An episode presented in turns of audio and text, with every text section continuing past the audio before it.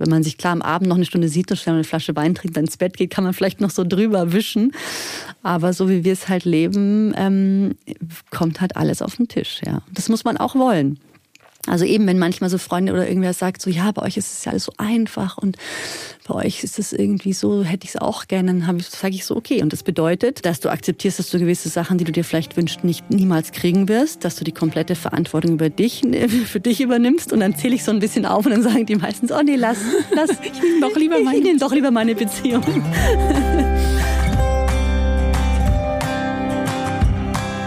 Herzlich willkommen bei meinem Interview-Podcast Wachstumsversuche.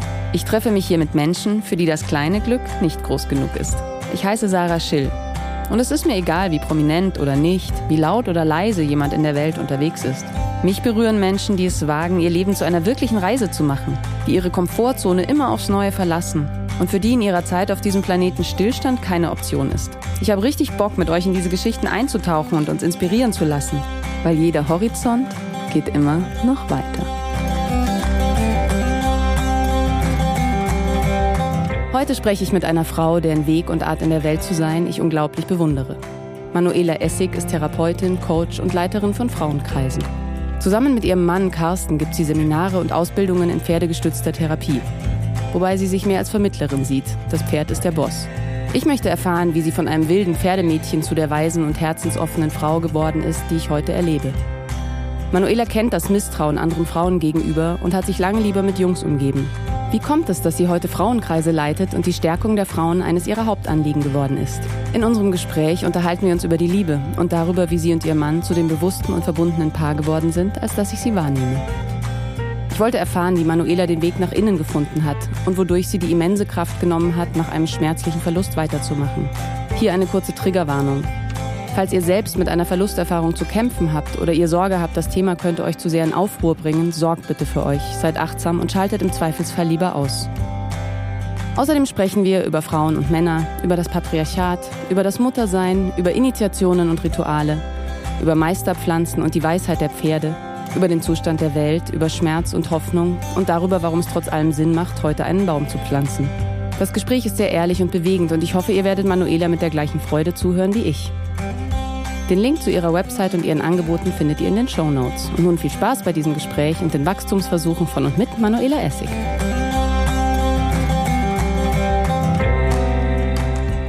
So, liebe Manu, so schön, dass du da bist. Hm. Schön, okay? dass du mich eingeladen hast. Ja. Hm. hm. Ist okay jetzt für dich, hier zu sein? Ja, ich bin gespannt, was ich mich sagen hören werde. Ja, ich auch. Ich fand das ganz spannend, so im Vorhinein, ähm, weil du hast den Satz gesagt und ich habe das von eigentlich alle Frauen, die ich gefragt habe, die haben gesagt so, aber ich habe doch gar nichts zu erzählen. Hast du irgendeine Idee? Das habe ich auch kommt? gesagt, oder? Hast du auch gesagt? Ich meine, ich habe hab zwei Zettel voller Fragen, das glaube ich nicht. das ist interessant, ja. Das würde wahrscheinlich ein Mann nicht sagen, oder? Ich, nee, kein einziger Mann hat das jemals gesagt. Ach nee. nee. hm, das ist interessant, ja. Ja, vielleicht, weil man das alles als so selbstverständlich irgendwie sieht oder. Ja, es ist interessant, ja. Hm. Hm. Ja, ich weiß auch nicht. Schauen wir mal. Genau, schauen wir mal. Vielleicht Weil dann reden wir ja doch eigentlich viel, gell? Aber eigentlich reden wir viel. Ja. Ich glaube auch, dass du auf jeden Fall ganz schön viel zu sagen hast, aber ja. Hm. Ähm, ich wollte mal, genau, ich habe wirklich viele, viele Sachen, die ich, über die ich mit dir reden will, ähm, aber ich wollte mal so ein bisschen zurückgehen. Wir kennen uns ja lustigerweise aus der Grundschule, nee, aus dem Gymnasium. Mhm. Mm. Und damals habe ich dich ähm, eher als so wirklich so wildes, äh, lustiges Jungsmädchen so erlebt. Mhm. Und danach ähm, habe ich dann so Fotos von dir gesehen, wie du als, glaube ich, Animateurin in Italien gearbeitet mhm. hast, so im roten Bikini mit so tonnenweise sonnengebräunten mhm. Italiani. Mhm. Und, und danach hast du bei Armani gearbeitet. Und dann gab es irgendwann gefühlt, zumindest von außen, so einen Shift. Einen Shift hin zu eben dieser therapeutischen Arbeit, die du heute machst, zu einer wunderschönen Weiblichkeit, die ich sehe, auch einer Sanftheit.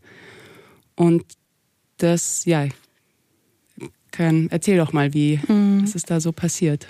Hm.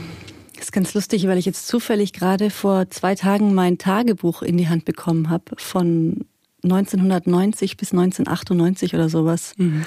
Und ähm, und da schon gesehen habe, dass ich wirklich ziemlich früh, ich meine, da war ich zwölf bis 17 dann, dass ich da schon irgendwie total neugierig war und immer so dieses Suchende hatte total. Also das hatte ich, mhm. glaube ich, schon immer, dass ich ähm, wie so alles ausprobieren mag. Also mir würde es einfach nie, mir hätte es einfach nie gereicht, in einem Dorf groß zu werden und dort zu heiraten und Kinder zu kriegen und dann war es das irgendwie. Also ich habe immer schon viel irgendwie gesucht und ich glaube, dass ich das halt in der ersten Hälfte mehr im Außen gemacht habe.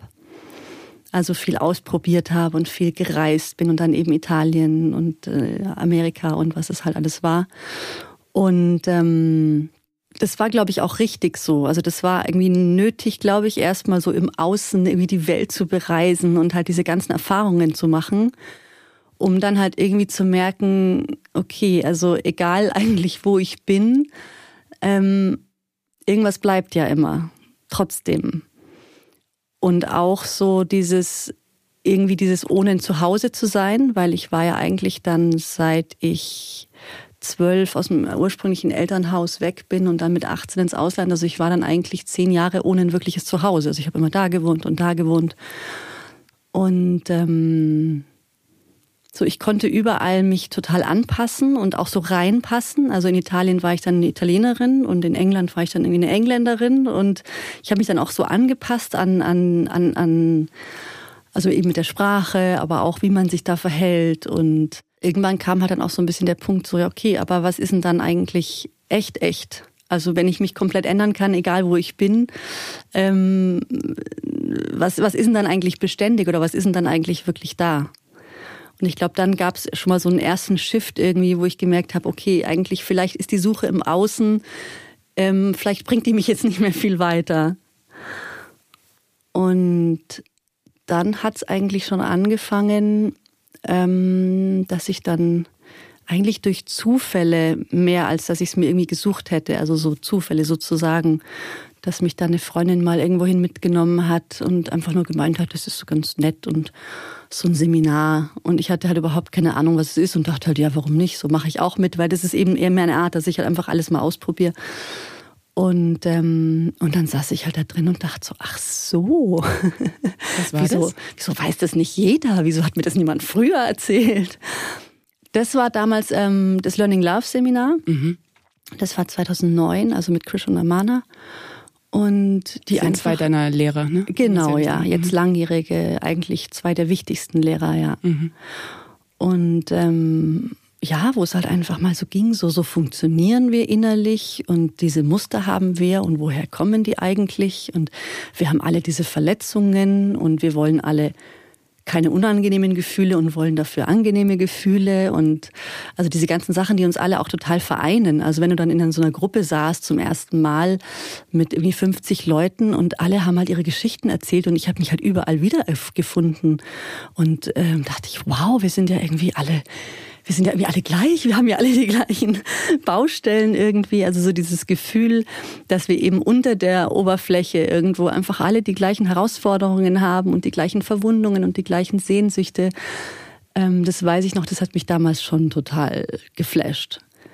Und das heißt, das war erstmal eher eine Begeisterung oder war da dann auch viel Schmerz? Weil ich finde, wenn man den Deckel so zum ersten Mal wirklich aufmacht, kommt ja schon auch einiges raus, oder? Ja, das kam dann erst später. Also da habe ich mich, glaube ich, noch nicht so öffnen können. Das waren ja so diese ersten Male überhaupt. Da habe ich auch nichts gesagt vor den Leuten, ähm, weil das da haben dann auch die anderen erzählt von irgendwelchen richtigen schlimmen äh, Kindheitstraumata und, und ich dachte nur so, ja gut, aber so sowas habe ich ja nicht erlebt. Also mir geht's ja gut und es ist ja alles gut. Und meine Eltern, also halt auch so ein bisschen in dem, äh, also da war ich noch sehr zurückhaltend und das hat sich dann eher mit der Zeit nach, ich habe dann eben weitergemacht, weil ich es eben so spannend fand und dann haben sich nach einiger Zeit dann erstmal so meine großen Baustellen irgendwie dann gezeigt und dann waren es durchaus ähm, sicher mal so fünf, sechs Jahre, wo ich eigentlich nur geweint habe in den Seminaren. Also fast nur. Es waren dann auch schon so Freunde von mir, die haben gesagt, gehst du wieder in diese Gruppen, wo du im Pyjama rumsitzt und weinst den ganzen Tag. Aber sie haben dann doch auch gemerkt, wenn ich zurückkam, dass ich halt einfach gestrahlt habe und voller Kraft war und, und dass es mir gut ging. Also sind dann schon auch viele neugierig geworden. Aber es war dann doch viele Jahre, wie du sagst halt, wenn du dann anfängst mal zu sehen, was eigentlich unter der Oberfläche die ganze Zeit so ein bisschen in Kontrolle gehalten wird oder zugedeckt wird oder äh, verleugnet wird. Und wenn man das dann halt mal aufmacht, das ist dann schon mal erstmal so eine Pandoras Box natürlich, wo, wo viel Schmerz auch drin war und immer noch ist, ja. Hm. Ja, ich finde es dann schon immer interessant, was einen dabei hält, weiterzumachen. Ne? Also sechs Jahre lang Geld zu zahlen dafür, dass man zu einem Seminar geht, wo man dann erstmal seine tiefen Schmerzen sich anschaut. genau, das meine ich eben. Also ich war halt schon immer eine Suchende irgendwie. Mhm. Also für mich ist halt einfach meine, meine Anlage, glaube ich, irgendwo auch. Also ich will halt den Sachen auf den Grund gehen. Ich will halt in die Tiefe gehen. Ich mag halt nicht auf der Oberfläche rum Mhm. Es, es, mag auch für andere gut sein, aber das ist für mich, ich will halt immer so zum Kern der Dinge und ich will halt wissen, was ist denn die Wahrheit und was ist denn, um was geht's denn eigentlich? Das ist halt so wie so ein Feuer in mir, das mich dann immer irgendwie da so ein bisschen vorangetrieben hat, ja. Hm. Und deine Eltern, wie haben die damit da reagiert? Weil das ist ja auch oft, dass, dass es dann auch in den Familien durchaus zum Thema wird. Ja, also ich meine, das ist ja bei vielen so, wenn man dann anfängt, mal so ein bisschen Therapie zu machen und dann auch zu merken, so, ja, warum sage ich denn eigentlich nie Nein?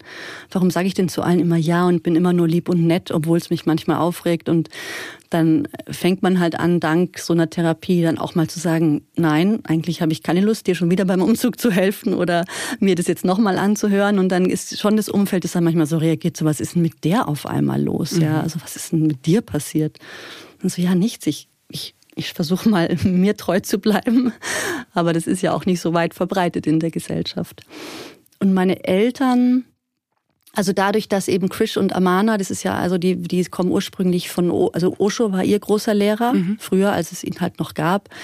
Ähm, aber sonst haben die jetzt auch mit ihm nichts weiter am Hut. Also das ist halt ihr Lehrer. Mhm.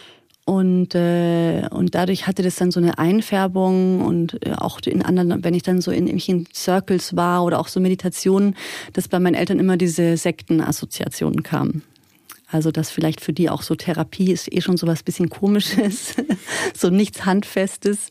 Und äh, wenn man sich dann eben trifft und da halt auch öfter hingeht und da halt auch Geld zahlt für die Seminare ja natürlich, dass man dann so, ja, aber du bist jetzt nicht in einer Sekte, oder? Und ähm, das war so ein bisschen, glaube ich, eine Zeit lang für die schwierig zu verstehen, was ich da eigentlich mache. Also solange ich um die Welt gereist bin, das haben sie verstehen können, aber sobald ich dann innen angefangen habe zu reisen sozusagen, das fanden sie dann eher ein bisschen komisch. Ähm, aber sie haben dann halt auch gemerkt über die Jahre, dass es, dass ich halt äh, mehr ich selbst geworden bin und halt glücklicher geworden bin oder auch vor allem liebesfähiger mhm. geworden bin. Und das merken die ja auch. Das heißt, jetzt ist da auch eine totale Offenheit dafür. Ja. Und jetzt ist es ja auch mein Beruf und äh, deswegen ist jetzt schon eine Offenheit dafür da. Okay. Hm. Und seid ihr dann auch gemeinsam mal so an Punkte gekommen, über die du sprechen konntest, die vielleicht ja auch aus deiner Kindheit Thema sind? Ja, also es gibt, es ist ja doch meistens so in den inneren Prozessen, dass eigentlich nur wichtig ist, wie ich in mir damit umgehe Oft geht es gar nicht darum, das ins Außen zu tragen und irgendjemandem was zu sagen, aber es gab sowohl mit meinem Vater als auch mit meiner Mutter Punkte, wo ich gemerkt habe, jetzt muss ich mal was sagen oder einen Brief schreiben oder einfach wie so um, um mir selbst, um für mich selbst aufzustehen oder einzustehen. Und es ist mit beiden Eltern gewesen und es waren schon auch schwierige und heftige Prozesse. Mhm. Ähm, aber im Endeffekt hat es uns dann näher gebracht jedes Mal. Aber das war schon auch eine ganz schöne Überwindung.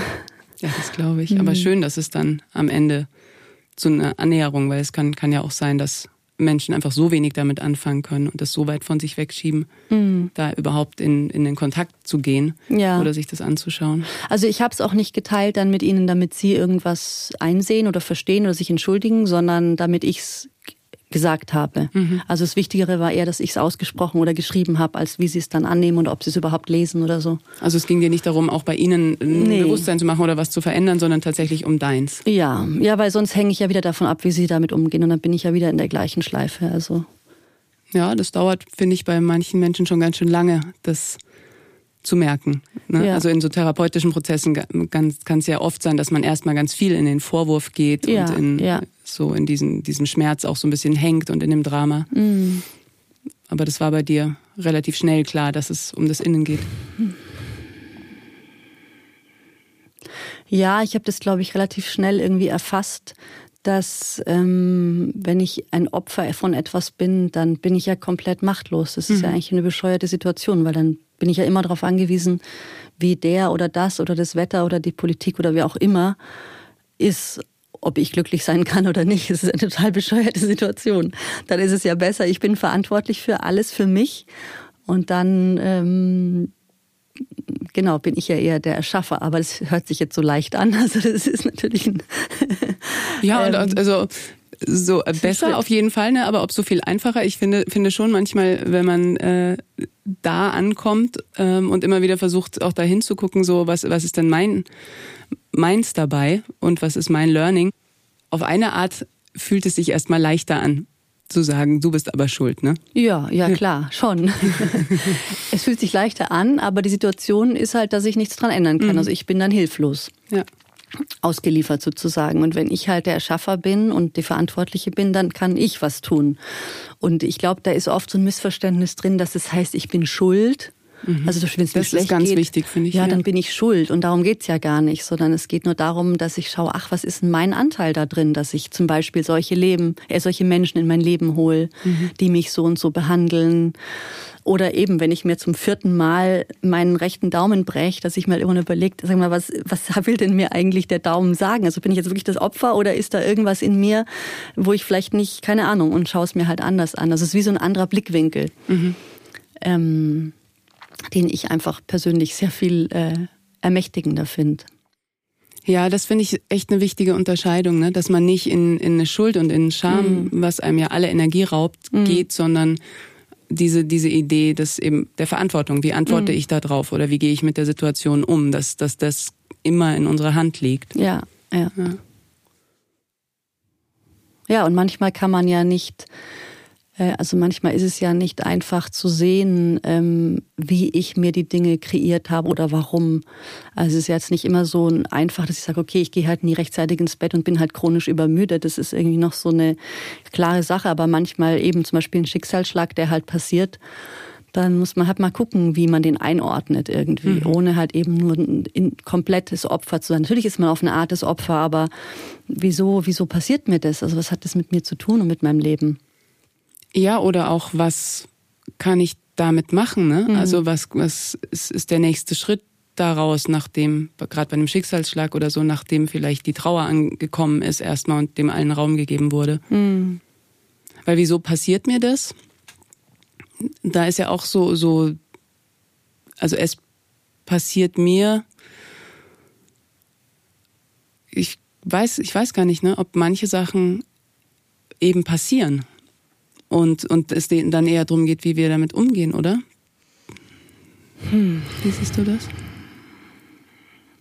Also ich persönlich glaube wirklich an so eine so eine Orchestrierung im Leben, dass alles irgendwie, also wenn ich manchmal in, in, in solchen Räumen bin, wo ich dafür offen bin und einfach spüre, wie alles mit allem zu tun hat und alles mhm. irgendwie zusammenhängt, ähm, Deswegen glaube ich man nicht, dass einfach was einfach so passiert. Ich habe immer das Gefühl, irgendwie irgendwas arbeitet da und es ist jetzt vielleicht irgendwie ein göttlicher Plan, den wir da nie durchschauen werden. Also der ist jetzt vielleicht nicht so erklärbar, aber ich bin wirklich überzeugt davon, dass nichts einfach nur so passiert, ja. Und dass es sowas gibt wie eine Instanz oder eine Quelle oder also wenn dieser göttliche Plan irgendetwas das alles leitet? Ja. mm, schon, ja. Also ich habe dafür nicht wirklich einen Namen. Ich weiß nicht, ob es eigentlich wirklich die Liebe ist. Also jetzt nicht die Liebe, ich liebe irgendjemanden, sondern so die Liebe mit großem L. Also wirklich die, ähm, die, die so diese diese, diese organisierende Kraft ist, die das alles irgendwie so leitet, oder ob man es eben Gott oder Göttin nennt, oder ob man es Existenz nennt, oder großer Geist oder wie auch immer. Mhm. Aber ich mhm. denke, ich, ich, ich, ja, ich habe schon das Gefühl. Und es ist jetzt nicht was, was ich irgendwie beigebracht bekommen habe oder wo ich mich hinflüchte, wenn ich verzweifelt bin, sondern ich habe wirklich das Gefühl, ich habe das erlebt und ich erlebe das und ich sehe das, dass das so ist. Mhm. Ich weiß, ja, Glaube ist eigentlich was, was man glaubt, ob, ohne dass man es weiß. Das ist es schon auch irgendwo, weil natürlich weiß ich es nicht, aber es, wenn ich die Augen aufmache und mein Herz aufmache und schaue, dann scheint sich das zu zeigen, ja. Kannst so. du das beschreiben? Also was, was bedeutet das wirklich zu, zu fühlen oder wo du das, wo du das wahrnimmst? Wie du das wahrnimmst? Es ist schwierig, Worte für sowas zu finden. Naja, also in meinem eigenen Leben irgendwo die ganze Zeit. Ähm, aber jetzt zum Beispiel allein jetzt eben auch in unserer Arbeit so als Paartherapeuten und auch ich selbst als, als Paar mit meinem Mann. Also zum Beispiel sowas, dass du wirklich schauen kannst, dass sich jeder scheint, sich den Partner zu suchen, den er braucht, um den wichtigsten Wachstumsschritt für sich zu machen. Und das siehst du nicht nur als systemisch, weil so könnte man sie auch ja, unterbrechen. Gut, das stimmt, ne? ja. Das stimmt. Das ist sicher auch eine systemische Sache. Dass da irgendwo so eine totale Weisheit in uns ist, die weiß genau, was es braucht, um heilen zu können. Mhm. Aber ob diese innerste Weisheit dann wirklich meine ist, also so psychologisch, oder ob das eben auch schon wieder so das Göttliche in mir ist, das halt auf Heilung und auf Ganzsein das anstrebt, das ist dann die Frage. Ich glaub, Vielleicht auf eine Art ja auch beides, ne? Also weil wenn, mhm. wenn man jetzt das so ansieht, wie du das beschreibst, dann wäre ja das, das ganze Familiensystem ja auch Teil dieses größeren Plans. Also dann mhm. wäre quasi das Systemische auch innerhalb eines solchen, nennen wir es mal Plan, ja. äh, angelegt. Also ist es wieder, wieder aus einer höheren Perspektive auch Teil ein davon. größer, größer zu sehen als jetzt ein einfaches Familiensystem, was natürlich als Erklärmodell gerade therapeutisch total hilfreich ist. Für das ja, aber einfach so diese innere Führung, die wir alle haben, wenn wir uns damit verbinden und uns der öffnen. Also diese innere Weisheit, die so viel weiß, das geht, glaube ich, fast über meine Psyche noch hinaus auch. Mhm. Also da glaube ich schon, ist auch eben was von dieser Führung irgendwo drin.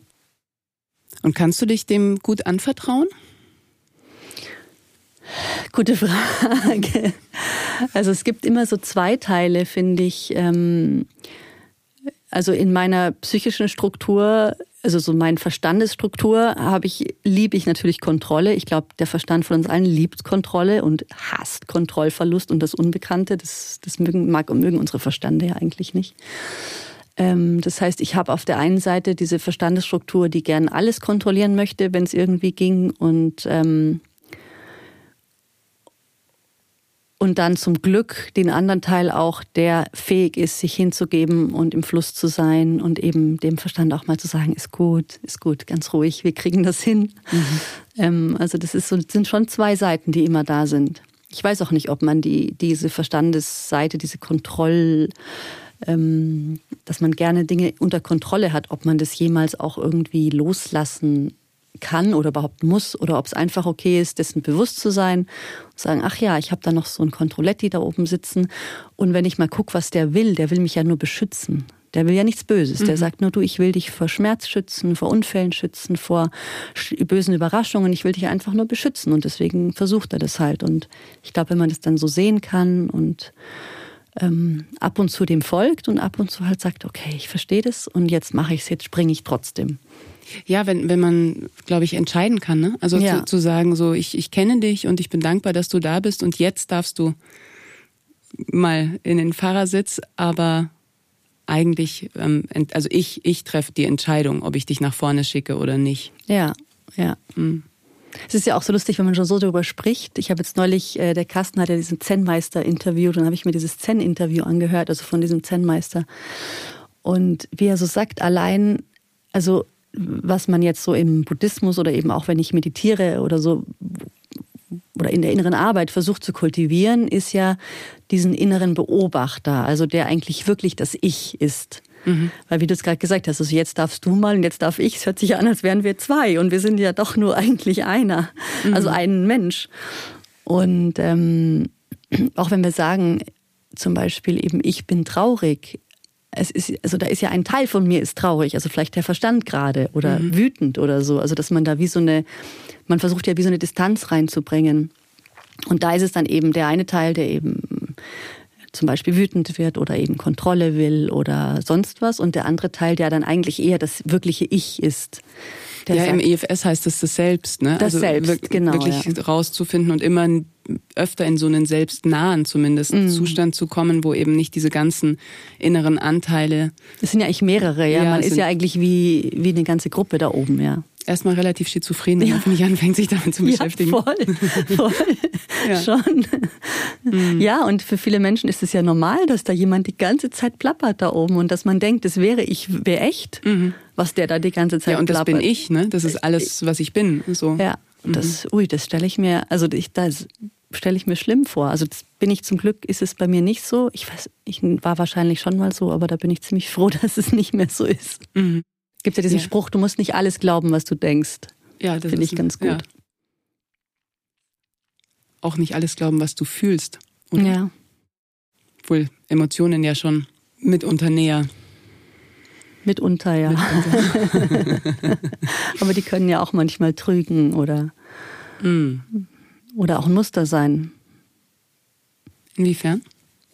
Naja, also es gibt ja Menschen, die haben so wie eine, so eine Go-To-Emotion. Das ist sowieso das, äh, wenn irgendwas ist in meinem System, werde ich zum Beispiel traurig und fange an zu weinen. Oder egal was ist, werde ich wütend und aggressiv. Also es gibt Leute, egal ob die kritisiert werden oder was Dummes gefragt werden oder egal was reinkommt, reagieren die halt mit Wut. Mhm. Und dann ist es ja nicht wirklich eine Wahrheit, dieses mhm. Gefühl, sondern es ist halt ein Muster, das bei denen aus irgendeinem Grund immer anspringt die Wahrheit wäre dann eher eine Stufe drunter. So, was ist denn, was, was, was, was, was ist denn unter der Wut?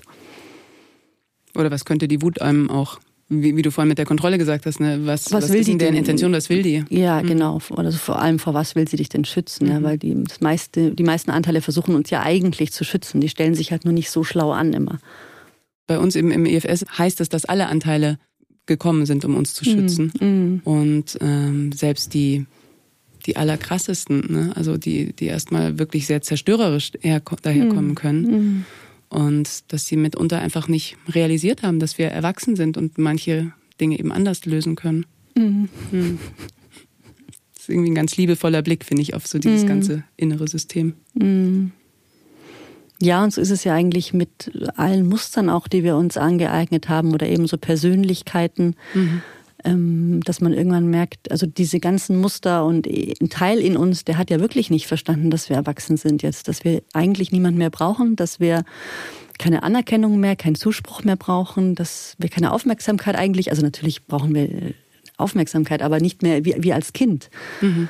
Und es ist ja oft so, dass wir das innen wie noch nicht verstanden haben. Und es ist auch oft Teil, so in so einer Therapie so zu merken, hey, ich kann ja jetzt auch die Sachen mal fühlen und ich muss gar nicht vor allem wegrennen und Angst haben vor den ganzen Gefühlen. Weil wir vielleicht als Kind auch so hilflos waren, dass es auch gar nicht möglich war, das nee, zu da war es ne? nicht möglich. Mhm. Nee, also ein kleines Baby kann, hat ja kein Nervensystem und keinen Raum, keinen inneren Raum, um, um, um große Gefühle zu fühlen. Mhm. Ja, und auch als Kind ist es, glaube ich, manchmal so einfach so überwältigend, ja, ja. dass es eben irgendwo hinweggesteckt werden muss. Ne? Ja. Hm, interessant, wie das wirkt. Also wie, was da ja auch für eine Weisheit drin steckt. Ne? Du meinst darin, dass man die Sachen dann weg, weg? Ja, ja, ja das dass ist es total, einfach Teile ja. gibt, die einspringen, wenn, wenn klar ja. ist, so das, das schafft das System anders nicht. Ja. Und das ist auch, finde ich, was total wichtig, dass ich mich da auch für mich innen immer dran erinnere und auch so mit den Klienten. Das ist immer so eine Sache, die wir wirklich, wo wir so viel Wert drauf legen, dass man halt sieht, dass alle Muster und selbst wenn ich eine, eine, eine Sucht angefangen habe oder egal was es ist, was ich tue, um mir irgendwie zu helfen, das eigentlich eine innere Intelligenz ist, die, die mich vor Schmerz eben schützen will. Mhm. Also wenn ich als Kind eben, wenn ich halt laut und ungestüm war, meine Eltern mir die Liebe entzogen haben, dann habe ich mir halt, habe ich das weggesteckt und bin halt angepasster und stiller geworden, obwohl ich obwohl es eigentlich nicht stimmt. Aber das habe ich ja nicht gemacht, weil ich irgendwie zu dumm bin oder weil, sondern weil es überlebensnotwendig war in dem Moment. Weil als Kind brauche ich meine Eltern, die kann mhm. ich nicht, ich kann diese Bindungsbeziehung kann ich ja nicht riskieren.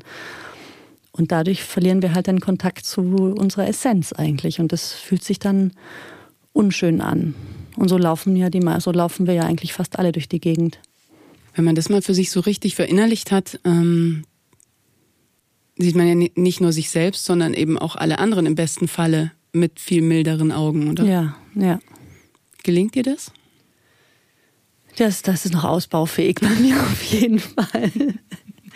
Das mit dem Mitgefühl, aber es ist ja immer ein Spiegel. Also immer so, wenn ich im Außen viel verurteile, heißt das ja, dass ich im Innen genauso viel verurteile. Und mhm. wenn ich es schaffe, im Innen milde zu sein, dann kann ich gar nicht anders als im Außen auch milde zu sein, weil ich einfach den Schmerz drunter spüre. Da gibt es nichts zu verurteilen.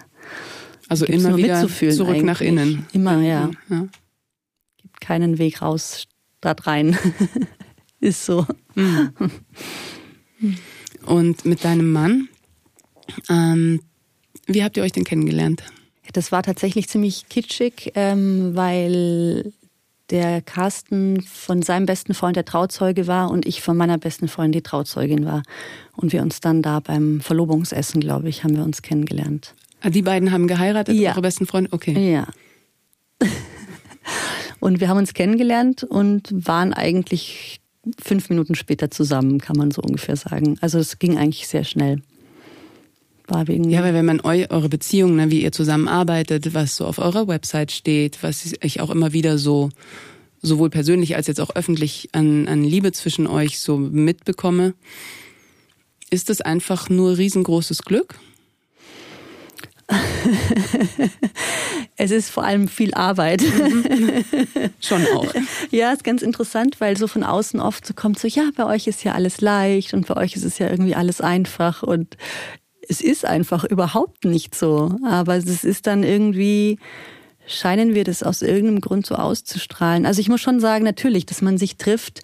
Ähm, also wie hoch ist die Wahrscheinlichkeit, dass man sich trifft? Also ich habe da gerade noch im Ausland eigentlich gelebt, er irgendwie auch. Also irgend, eben, da sind wir wieder bei der Fügung, dass mhm. wir da einfach zusammen an diesem Tisch sitzen und die beiden, also dass sich das halt so gefunden hat. Und man sagt ja schon oft, dass man sich ja auch den Partner so ein bisschen aus dem eigenen Muster raus kreiert. Mhm. Also deswegen ist es ja so, dass tatsächlich, wenn jetzt jemand zum Beispiel eine Frau sehr viel also als Kind sehr viel Missbrauch erlebt hat, dass sie sich im schlimmsten Falle dann einen Mann hat und da wieder das erlebt. Also dass man sich wie so aus dem Muster raus, das, was man als Liebe kennengelernt hat, sich irgendwie kreiert. Und, ähm, und da haben wir beide uns irgendwie, glaube ich, schon was in uns erkannt, was echt viele Schichten tiefer war als unsere Muster. Mhm. Und natürlich waren die ersten Jahre erstmal auf einer ganz anderen Ebene. Und das hat jetzt schon echt, jetzt sind wir 14 Jahre verheiratet. Ähm, das hat schon echt die Ritte in höchste Höhen und tiefste Tiefen gebraucht, dass wir jetzt einfach auf einer sehr soliden Basis stehen. Und unten drunter ist einfach diese Liebe. Und ich empfinde es manchmal wirklich so, dass das wie so klar ist, dass man halt zusammengehört. Mhm. Also auch wenn es manchmal total schwierig ist und man eigentlich hinschmeißen will, aber es ist halt wie so klar, dass man halt zusammengehört. Also die Frage stellt sich dann gar nicht. Nicht, also natürlich ist es immer eine Möglichkeit. Jedes Paar kann sich immer trennen. Also das ist die Möglichkeit ist immer da, aber irgendwas ist da auf jeden Fall in der Basis so ganz unten drunter, was wirklich trägt. Hm. Ja, und, und es ist aber schon so, dass beide ja auch diese Bereitschaft mitbringen müssen, eigentlich, wenn man so in Beziehung ist, da auch weiter zu schauen eben. Also selbst, ich glaube, ich kenne Paare, wo man das Gefühl hat, da ist, da ist was, was sie tragen könnte. Aber darüber lagert halt so viel Schmerz und Unverständnis ja. mm. und eben nicht die Bereitschaft, da gemeinsam weiterzuschauen. Mm. Ja, wahrscheinlich, wie du sagst, es kann so zugedeckt sein von Schmerz und Muster und dann wieder eine Schicht Schmerz und Muster und nochmal. Das sind dann wie so 40 heute, die da drüber liegen, mhm.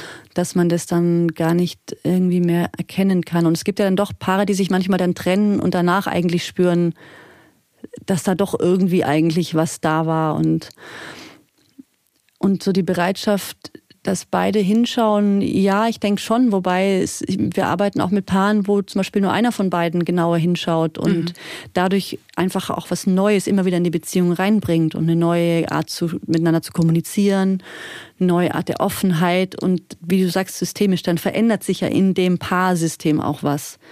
Und dann kann es wirklich sein, dass zum Beispiel der andere Partner dann auch irgendwann merkt, okay, jetzt merke ich es bei mir, jetzt muss ich auch mal irgendwie wo ranschauen, weil sonst wird, kommt ein Ungleichgewicht. Oder eben, dass derjenige, der oder die eben viel an sich arbeitet, irgendwann merkt, okay, jetzt ist es für mich nicht mehr stimmig. Wenn der andere gar nicht bereit ist, da irgendwie rauszukommen. Aber das ist dann eher wieder, eher an einem, als an dem anderen rumzuziehen, ist es dann zu sagen, okay, für mich merke ich, ich kann hier nicht mehr wachsen und ähm, muss jetzt einfach hier raus, ja. Mhm.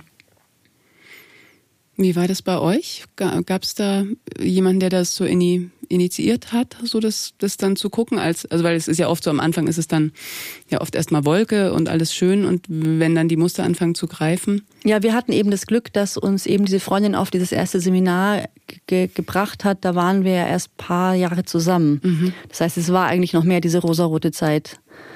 Und normalerweise kommen die Paare ja erst, wenn es eigentlich schon, ich habe mal eine Studie gelesen, sieben Jahre zu spät. Also wenn eh schon alles ruiniert ist, dann sagen sie, ach, wir brauchen Hilfe und dann ist es halt schwierig, überhaupt noch auch was zu helfen. Aber ähm, das heißt, wir hatten das Glück, dass wir, bevor die ersten Krisen angefangen haben, schon die Tools mitbekommen haben. Mhm. Das ist natürlich der beste Fall. Also ich finde, es sollte am besten so eine e Ehevorbereitung sein. Auf jeden Fall. Ich finde, ja. sollte es für, für Eltern werden und für Beziehungen sollte es eigentlich. Genau, für Eltern, vorm ja. Elternwerden und vorm Heiraten einfach mal, dass man sich ein bisschen besser kennenlernt. Mhm. Also warum reagiere ich eigentlich so? Und ja, das wäre es natürlich. Aber ich würde schon so sagen, dass ich ein bisschen der Initiator war von dieser ganzen inneren Geschichte. Aber es hat nicht lang gedauert, bis er dann auch Feuer gefangen hat und, und wir jetzt beide so. Genau. Und in der Zusammenarbeit geht es gut? Weil so miteinander leben, Kinder haben und zusammenwohnen, ist, ist ja schon, schon eine Herausforderung, ja. Mhm. Also wirklich 24 Stunden eigentlich zusammen zu sein, das ist ja auch so. Also ich kenne viele, die sagen ja ganz gut, dass mein Mann halt zehn Stunden am Tag weg ist. Mhm. Wenn Ferien sind, dann, dann fliegen gleich die Fetzen, wenn man so aufeinander drauf hockt.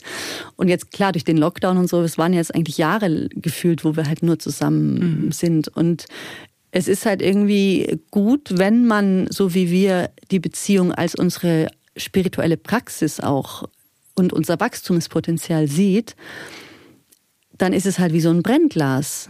Mhm. Also da, wir kommen einfach um nichts außen rum. Also halt keine Chance. Also wenn man sich klar am Abend noch eine Stunde sieht und schnell eine Flasche Wein trinkt, dann ins Bett geht, kann man vielleicht noch so drüber wischen. Aber so wie wir es halt leben, ähm, kommt halt alles auf den Tisch. Ja, das muss man auch wollen. Also eben, wenn manchmal so Freunde oder irgendwer sagt, so ja, bei euch ist es ja alles so einfach und bei euch ist es irgendwie so, hätte ich es auch gerne, dann sage ich so, okay. Und das bedeutet, dass du ähm, jedes, jedes kleine Unstimmigkeit auch ansprichst, mhm. dich verletzlich zeigst, also richtig verletzlich und zwar bis zum Innersten, dass du dich jeden Tag deine Einsamkeit spürst. Mhm dass du eben auch immer wieder mit jemandem arbeitest, der dir da hilft, draufzuschauen. Ähm, dass du akzeptierst, dass du gewisse Sachen, die du dir vielleicht wünschst, nicht niemals kriegen wirst, dass du die komplette Verantwortung über dich, für dich übernimmst und dann zähle ich so ein bisschen auf und dann sagen die meistens, oh nee, lass, lass, ich nehme doch lieber meine, ich, ich doch lieber meine Beziehung. also die sind dann mhm. mehr so das Resultat, aber dass es halt einfach Arbeit ist, das sieht man von außen natürlich nicht so. Sich verletzlich zeigen, das ist ja eher oft so das Gefühl, ja, das mache ich ja irgendwie. Aber was bedeutet es, sich wirklich verletzlich zu zeigen? Also einmal wirklich sich seiner Verletzlichkeit bewusst zu sein. Mhm. Und ich zum Beispiel war das bis, bis vor einigen Jahren, habe ich, also es war auch dieses Jugendliche, da ist man ja so eigentlich unverletzlich. Also man stirbt ja auch nie und ist äh, unverletzlich. Und das hatte ich schon sehr stark das Gefühl. Es hat ja auch was mit drüberstellen zu tun und so ein bisschen so Wonder Woman, die halt einfach so macht, was sie will und äh, also Verletzlichkeit, wenn du mir damals gesagt hättest, hätte ich dir gesagt, das, also das ist was für Schwache mhm. wahrscheinlich. Das äh, wäre jetzt nicht so mein Wort gewesen. Und jetzt ist es so mein Wort geworden, ja. Mhm. Ähm, also mich hat das Leben da irgendwo auch hingebracht. Aber eben sich also überhaupt mal unserer unglaublichen Verletzlichkeit bewusst zu sein und zu merken, wie leicht man verletzt werden kann auch. Also ich finde auch so, wenn man Kinder kriegt, ist es ja auch unglaublich, wie sich das nochmal verändert. Also wenn man keine Kinder hat, kann man ja auch noch so ein bisschen so, ja, whatever.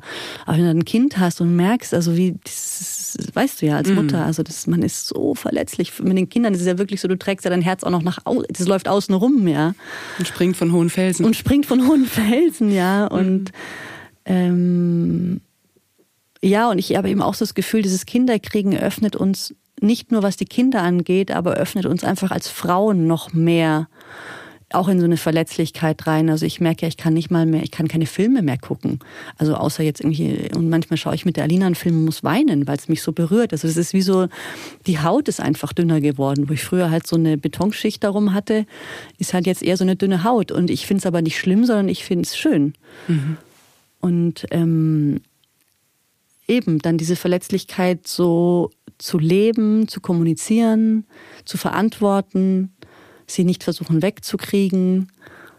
Das, das finde ich so irgendwie verletzlich sein und sich eben auch seiner Verletzungen bewusst zu sein und eben da auch die Verantwortung zu übernehmen mhm. und, und zu wissen, ja, das ist von mir eine Verletzung oder das, da ist eben auch so eine Sensibilität, wenn da was in diese Richtung kommt, weiß ich, das trifft mich zum Beispiel, weil es eben eine Verletzung ist. Und auch dafür zu sprechen, das finde ich ganz schön, ne? für diesen Teil, der eben verletzt ist, sich einzusetzen und da nicht so drüber zu bügeln ja. und zu sagen, so ja, darf ich halt jetzt nicht. Ja. Ist es für einen Mann noch schwieriger, hast du das Gefühl, diese Verletzlichkeit zu zeigen? Also das müsste man jetzt einen Mann fragen, mhm. aber so von dem, was man sieht, offensichtlich scheint es ja schon so zu sein, ja. Mhm. Also scheint nach wie vor irgendwie. Nach wie vor, ja. Ich weiß nicht, ob es nur an der Konditionierung liegt oder auch, ob es so eine Art Anlage ist. Da bin ich mir nicht so ganz sicher, aber es ist für die auf jeden Fall noch schwieriger. Aber man sieht immer mehr Männer, die willig sind, dahin zu gehen. Das finde ich schon mal toll. Ähm, ja. Scheint für uns irgendwie es scheint für uns irgendwie näher zu sein. Aber wenn ich jetzt so denke, wenn wir haben ja auch schon immer einfach Kinder gebärt und wenn du ein Baby hast oder eben schwanger bist oder gerade gebärst, bist du ja so unglaublich verletzlich als mhm. Frau. Und so einen Moment erlebt ja der Mann eigentlich gar nicht. Also wenn er halt dann irgendwie alt und krank oder so ist, aber.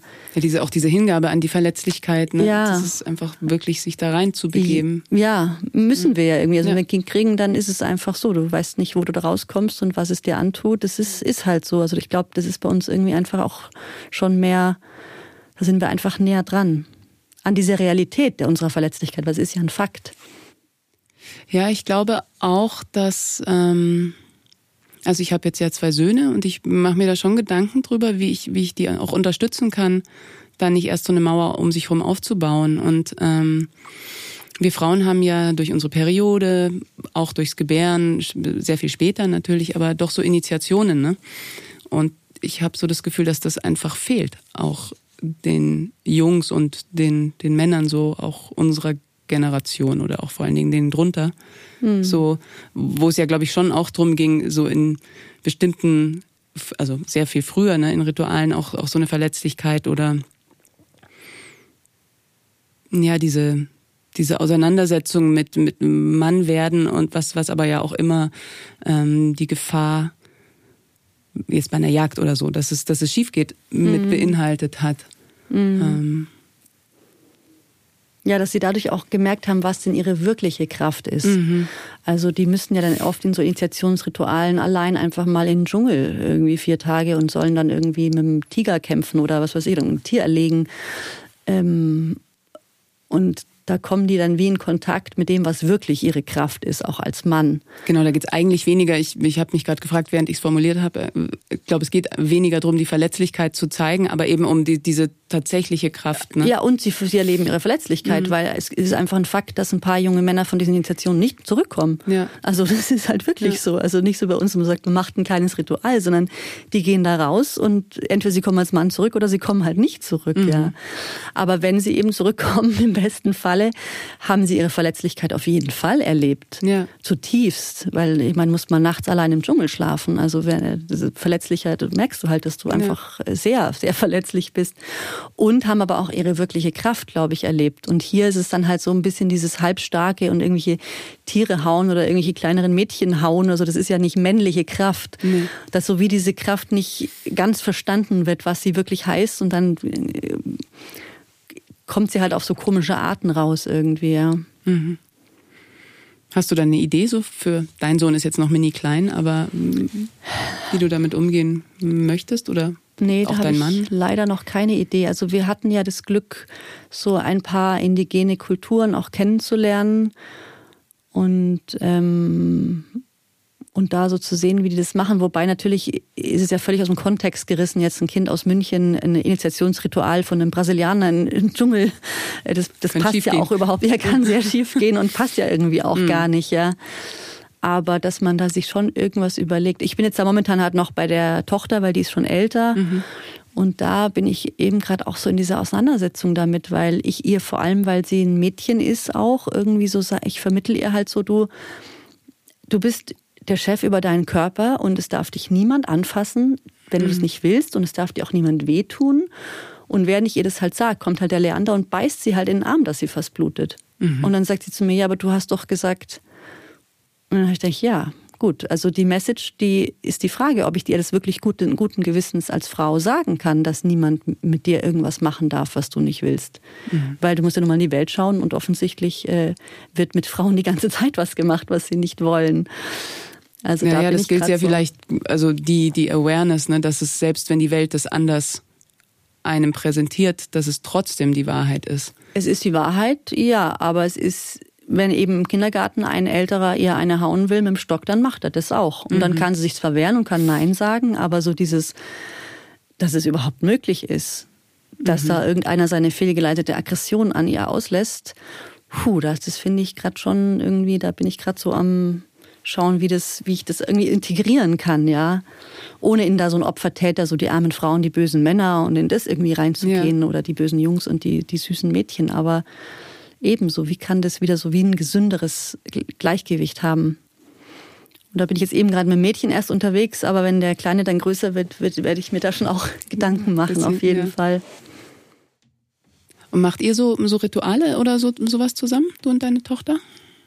Ähm, also sie, sie, sie ist schon, also wir haben eben auch schon so, auch so ein Altar zu Hause und tun wir ab und zu trommeln und beten und singen und so. Und da ist sie schon total gern dabei. Mhm. Und sie hat auch so einen kleinen Altar und sie, sie singt total gern mit und sie, sie schenkt auch gern mal was der Erde, um der Erde Danke zu sagen. Und sie kommt gern mit an den Fluss, wenn ich gehe oder ans Wasser, an See und ähm, fragt dann auch schon, wenn ich ihr so erzähle, was das Wasser eigentlich bedeutet und was eigentlich die Sonne und die Erde und also sie ist da sie ist da halt schon ganz anders drin, als ich das jetzt früher war, weil bei uns gab es halt früher den Jesus und die Maria und irgendwie, also das war halt was heilig war. Also irgendein Mensch, der irgendwann mhm. mal gelebt hat und der ist halt heilig und nichts, was jetzt um mich rum ist, ist heilig, nix. Nur der Mensch, der da irgendwann an der Wand hängt, so. Geschweige denn ich selbst. Geschweige denn ich selbst, nein, ich Sünderin. Mhm. Ja, genau. Und irgendwie dieses, eben dieses Unbelebte und dann habe ich immer nicht verstanden, da ist eine Statue von irgendwem, ich weiß gar nicht, wer das ist. Also das wurde ja auch nicht wirklich so vermittelt, dass man es verstehen konnte. Jetzt verstehe ich das ja schon auch irgendwo, aber dieses, dass eben, wie du sagst, ich selber oder dass alles, was rum mich lebt, nicht heilig ist ähm, das, das, ja, das wurde uns das halt noch beigebracht. Und das finde ich halt schön, dass die Alina das jetzt schon mitkriegt, dass, dass, dass es eben anders ist, ja. War das für dich schon ähm, immer so, dass du gut mit deiner Weiblichkeit in Verbindung warst und auch mit anderen Frauen? Nicht so ganz, ne? Das hast du ja eingangs auch gesagt, dass ich war ja immer mehr so ein Jungsmädel. Mhm. Ich fand es mit Jungs immer sicherer irgendwie. Die habe ich eher gewusst, wie ich die so einordnen kann und die waren wie so einfacher für mich zu handeln und zu verstehen und die konnte man so auch leichter lenken, hatte ich das Gefühl. Also da konnte ich wie so oberflächlich mich, mich mehr anvertrauen. Mhm. Es war auch immer alles so ein bisschen mehr straightforward, also es wurde nicht über die geredet, sondern man hat etwas gesagt und dann war es halt so. Also so ein bisschen klarer fand ich auch für mich. Mhm. Ähm, bis ich dann auch mal eben in einem, in einem Seminar irgendwo gemerkt habe, dass ich eigentlich Frauen total ablehne. Und dann habe ich so gedacht, okay, aber ich bin ja auch eine. Hä? Wie mhm. passt denn das zusammen? Und da hat es so ein bisschen angefangen, dass ich gemerkt habe, okay, also wenn ich jetzt mit den Frauen keinen Frieden schließe, dann wird es mit mir selber natürlich auch schwierig. Aber ich habe wie so eher die, also ich habe schon eine sehr ausgeprägte männliche Seite mhm. und die habe ich einfach immer wie mehr kultiviert, weil die für die gesellschaftlich einfach besser war, weil dieses männliche eher tun, machen, eben nicht verletzlich sein und Dinge gebongt kriegen und klar und direkt sein und in Kontrolle sein. Also das war immer so, habe ich gemerkt, okay, das funktioniert offensichtlich in dieser Welt besser. Deswegen habe ich mich da mehr, mehr beheimatet. Mhm. Und jetzt bin ich eben seit einigen Jahren dabei, auch die andere Seite noch mit reinzuholen. Ähm, wie kam das? Also wie hat, wann hat das angefangen? Also ich weiß wirklich noch von einem Seminar, wo ich das so ganz klar gesehen habe, dass ich da eben eigentlich ein Problem mit Frauen habe und dass das natürlich bedeutet, dass ich die weibliche Seite in mir einfach komplett irgendwo geknebelt im Keller rumliegen habe. Mhm. Und das hat mich schon total erschüttert. Das war sicher schon 2010 oder so. Okay. Oder 11 oder sowas. Und allein solche Dinge zu sehen, macht ja schon voll viel. Also man kann das dann auch dran arbeiten oder so, aber diese erste Einsicht, wo man manchmal merkt, ach krass, so ist es. Das sind ja oft so Momente, die dann schon wieder, die wie das Ruder schon rumschwingen. Und ja, ich glaube dann schon so die erste Schwangerschaft und was dann passiert ist. Und es war dann einfach so ein gradueller Schritt in die Richtung, ja. Magst du darüber sprechen? Oder? Mm, ja, also, also der Kass und ich, wir haben unser erstes Kind verloren.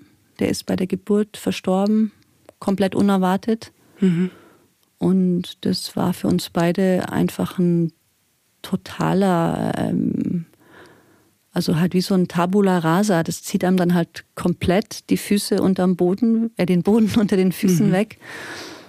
Und dann wird man einfach mal rauskatapultiert aus allem. Es ist halt wie so ein Katapult und einfach einmal ins Universum. Und dann, also abgesehen natürlich von dem Schmerz, ähm, fängt man sich dann schon an, Fragen zu stellen. Und was, was, was mache ich hier eigentlich? Also, was geht's denn eigentlich? Also, das ist, das ist ja alles sehr endlich hier. Und mhm. also, das, das war einfach ein großer Wendepunkt. Und da hat es eben, war ich zum ersten Mal meiner unglaublichen Verletzlichkeit auch bewusst. Also leider auf eine Art, wo ich halt sehr tief verletzt wurde. Mhm. Aber ich hätte vorher eben gar nicht gedacht, dass man mich so tief verletzen kann. Mhm. Und das bringt dann auch einfach eine gewisse mh, mm, Demut dem Leben gegenüber.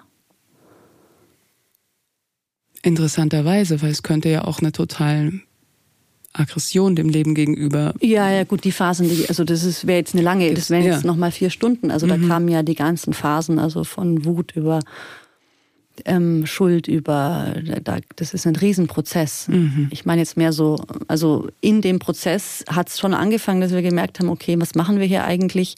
Aber du wirst einfach demütig durch sowas, weil du einfach siehst, dass das Leben, wo wir denken, das ist alles so ein stabiles Ding, das ist einfach ein sehr dünner, äh, ähm, wie sagt man, Veil, also ein sehr dünner Schleier. Sehr dünner Schleier eigentlich, mhm. ja. Und den kann, der kann auch schnell mal einreißen. Also das ist halt eben nicht so fest, wie wir das alles irgendwie denken. Und das bringt dann schon so eine Demut einfach, dass ich, dass ich überhaupt nicht in Kontrolle bin. Also gar nicht. Null. Mhm.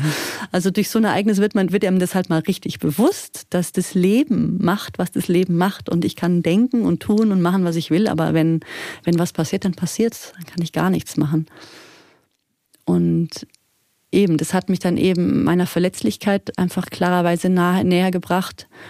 Und auch dieser Weiblichkeit, ja, natürlich. Also so eine Mutter mit ihrem Kind und die Mutter, die ein Kind verliert, das ist ja auch, hat mich, verbindet mich ja auch mit vielen Frauen als Schicksal und also wenn man jetzt ein paar Jahre, 100 Jahre zurückschaut, ähm, 200 Jahre gab es sehr viele Frauen, also vielleicht die meisten, die das irgendwann mal erlebt haben. Die mhm. haben halt dann zehn Kinder gehabt, aber also da hat es mich schon auch kollektiv da irgendwo reingeholt. Das, was ich vorher gesagt habe. Also das, ich bin nicht schuld und ich habe es mir nicht ausgesucht, aber es hat in meinem Leben offensichtlich passieren müssen, sonst wäre es nicht passiert. Und jetzt kann ich halt gucken, oh krass, was hat's denn, was, was, in welche Richtung hat's mich denn gebracht und was kann ich denn daraus eigentlich lernen?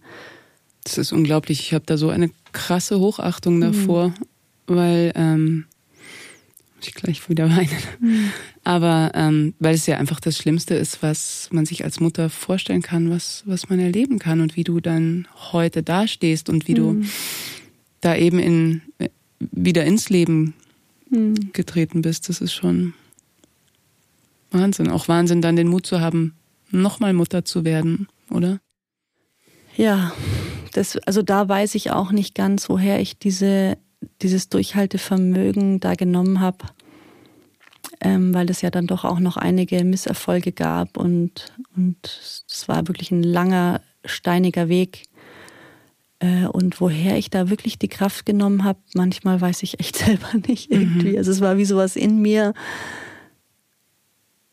weil es gab schon auch Tendenzen immer wieder einfach in, in so ein Loch, auch, auch so eine Richtung Depression, Resignation und das Leben ist halt gegen mich und, oder, mhm. und aufzugeben und die gab es schon irgendwie die Tendenzen immer und auch so bitter zu werden und aber irgendwas hat mich da einfach immer irgendwie weitergehen lassen. Mhm. Und wie ist das heute? Ist das so, mm, begleitet dich dein erster Sohn? Also mir ist heute bewusst, dass er ein Wegbereiter war, im wahrsten Sinne des Wortes. Also so ein Öffner, mhm. Wegöffner und, und Wegbereiter. Also der einfach den Weg, den, den auch der Carsten und ich seitdem gehen, den hat er für uns irgendwie geöffnet. Mhm. Also das, das ist ja auch schon ein Riesending. Und irgendwie auch die zwei Kinder, die wir jetzt haben. Also das sind auch irgendwie eine Folge davon. Also die wären irgendwie wie sonst nicht da. Also er hat wie was geöffnet, dass die beiden jetzt da sein dürfen. Mhm. Und und auf der anderen Seite ist der Schmerz schon genauso noch da. Also der ist jetzt auch nicht wirklich so, wenn er, wenn er da ist, nicht wirklich wahnsinnig viel weniger geworden, muss ich sagen. Ich mhm. warte immer drauf, dass er mal, also ich warte nicht mehr drauf eigentlich, aber es, es ist halt so, dass der Schmerz irgendwie der bleibt. Und ja, und eben manchmal dann, wenn ich, wenn ich den spüre und der mich vielleicht auch irgendwie umhaut. Und dann manchmal fängt eben ein Teil von mir so an, damit zu hadern, so kann der irgendwie jetzt mal aufhören. Und, ähm, und der weise Teil in mir, der weiß halt, dass es für mich irgendwie auch eine Medizin ist, dieser Schmerz, weil er bei mir so ein bisschen die, die Kanten abrundet, wie so meine Ecken so ein bisschen abschleift, mhm. mich immer wieder an die Demut bringt, mich wieder in, in eher ein Mitgefühl und in so eine Weichheit bringt. Also der ist irgendwie eine Medizin. Und wenn ich eben auch mal dann weine, eine Viertelstunde danach fühle ich mich gut. Also das heißt, wenn ich es so anschaue, irgendwie ist er da und irgendwie tut er mir gut. Das hört sich vielleicht absurd an, aber das kennst du vielleicht auch, wenn man mal richtig schön weinen kann. Das tut irgendwo ja doch gut, weil einfach. Ja, wenn man da gleichzeitig dann eben nicht in dieses versinkt. Drama einsteigt und versinkt, ja. ne? sondern, sondern einfach den Schmerz tatsächlich ja. fühlt. Und es ist ja oft eine sehr eine Gratwanderung. Also es kann ja dann in so eine Selbstmitleid oder auch in so ein eben so Drama gehen. Also das ist, finde ich, eine ganz ähm, interessant, das auch so zu forschen. So, ja, wie kann ich denn dem Schmerz in mir Raum geben, ohne eben abzukippen?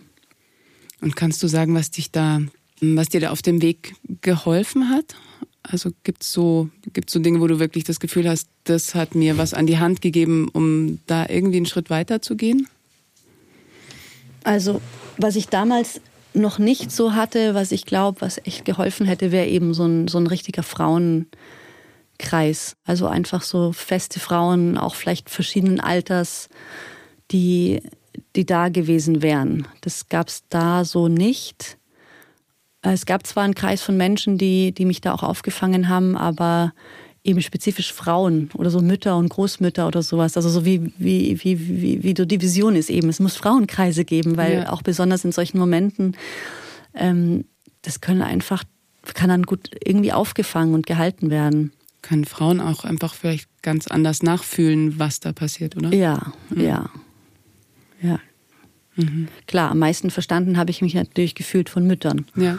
Und als ich dann, also es, das erste Jahr danach war ja irgendwie, hm, weiß ich gar nicht mehr so viel. Also es war ja sehr zwischen den Welten irgendwie, habe ich mich da bewegt.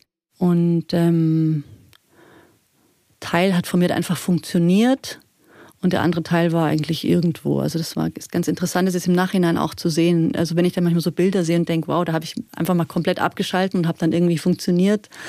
Aber ich weiß, wo ich da innerlich eigentlich unterwegs war. Mhm. Also ganz interessant, wie man gibt ja Menschen, die einfach funktionieren, wenn du mal reinschauen würdest, was da eigentlich los ist. Ähm, und dann kam irgendwann ein Punkt, äh, wo es dann auch ähm, mehrere Fehlgeburten gegeben hatte. Und es war halt doch einfach der Wunsch, ein Kind zu kriegen.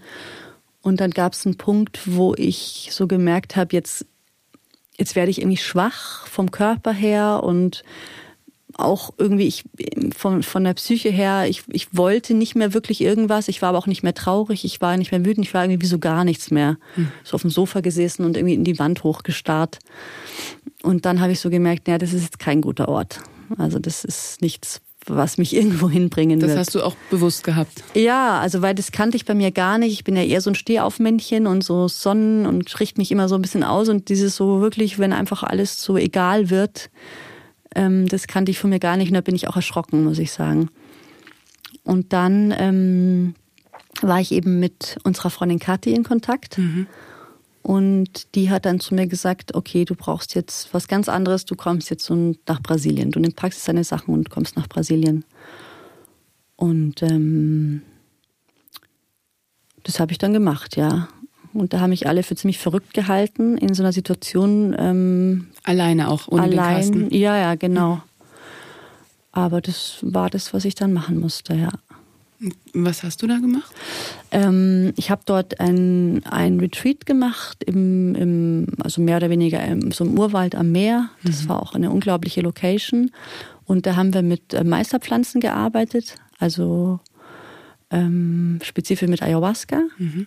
Das ist also eine Medizin, die in, in Südamerika ähm, getrunken wird, um alles Mögliche zu heilen. Also von Migränen über äh, Geschwüren, über Depressionen, über Ekzem oder was weiß ich alles. Und von wem getrunken? Also von, von Stämmen ähm, mhm. hauptsächlich, im, also Brasilien, Kolumbien, Peru. Mhm. Ähm, ist es eine Medizin, die die Stämme dort seit Tausenden von Jahren, glaube ich, trinken, wenn sie eben irgendwas haben, was sie heilen. Also es ist wie deren Arzt und Apotheker und Medizin und alles auf einmal und Psychiater. Das einfach auf, auf psychischer, auf seelischer, auf spiritueller, auf körperlicher Ebene heilt und reinigt. Das ist eine Pflanze, eine Liane, ne? Das ist eine Pflanze, genau, und daraus wird so ein, ein Tee gekocht, sozusagen so ein Kräutertee. genau, und da habe ich dort äh, einige Male getrunken und ähm, habe es dadurch geschafft, also es hat eigentlich, die Pflanze hat mir geholfen, also die hat mir die Kraft gegeben, wie diese Trauer, die da so stark da war, in eine Lebensfreude umzuwandeln. Mhm.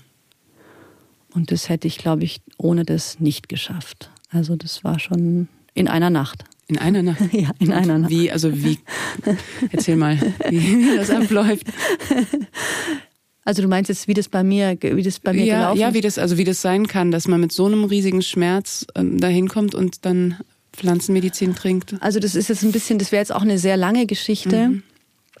Ähm, aber ich glaube so, was dort passiert ist, was für mich der wichtigste Punkt war, ich habe so gemerkt, okay, ich, also zwei Dinge. Einmal so dieses, dass ich eben immer so ein Stehaufmännchen war und ich hatte das Gefühl, das Leben haut mir wie mit so einer Baseballkelle in die Kniescheiben hin, äh, in die Kniekehle und ich falle auf die Knie und ich rappel mich wieder auf und ich gehe weiter und dann macht das Leben wieder Stonk und ich rappel mich wieder auf und kämpfe weiter.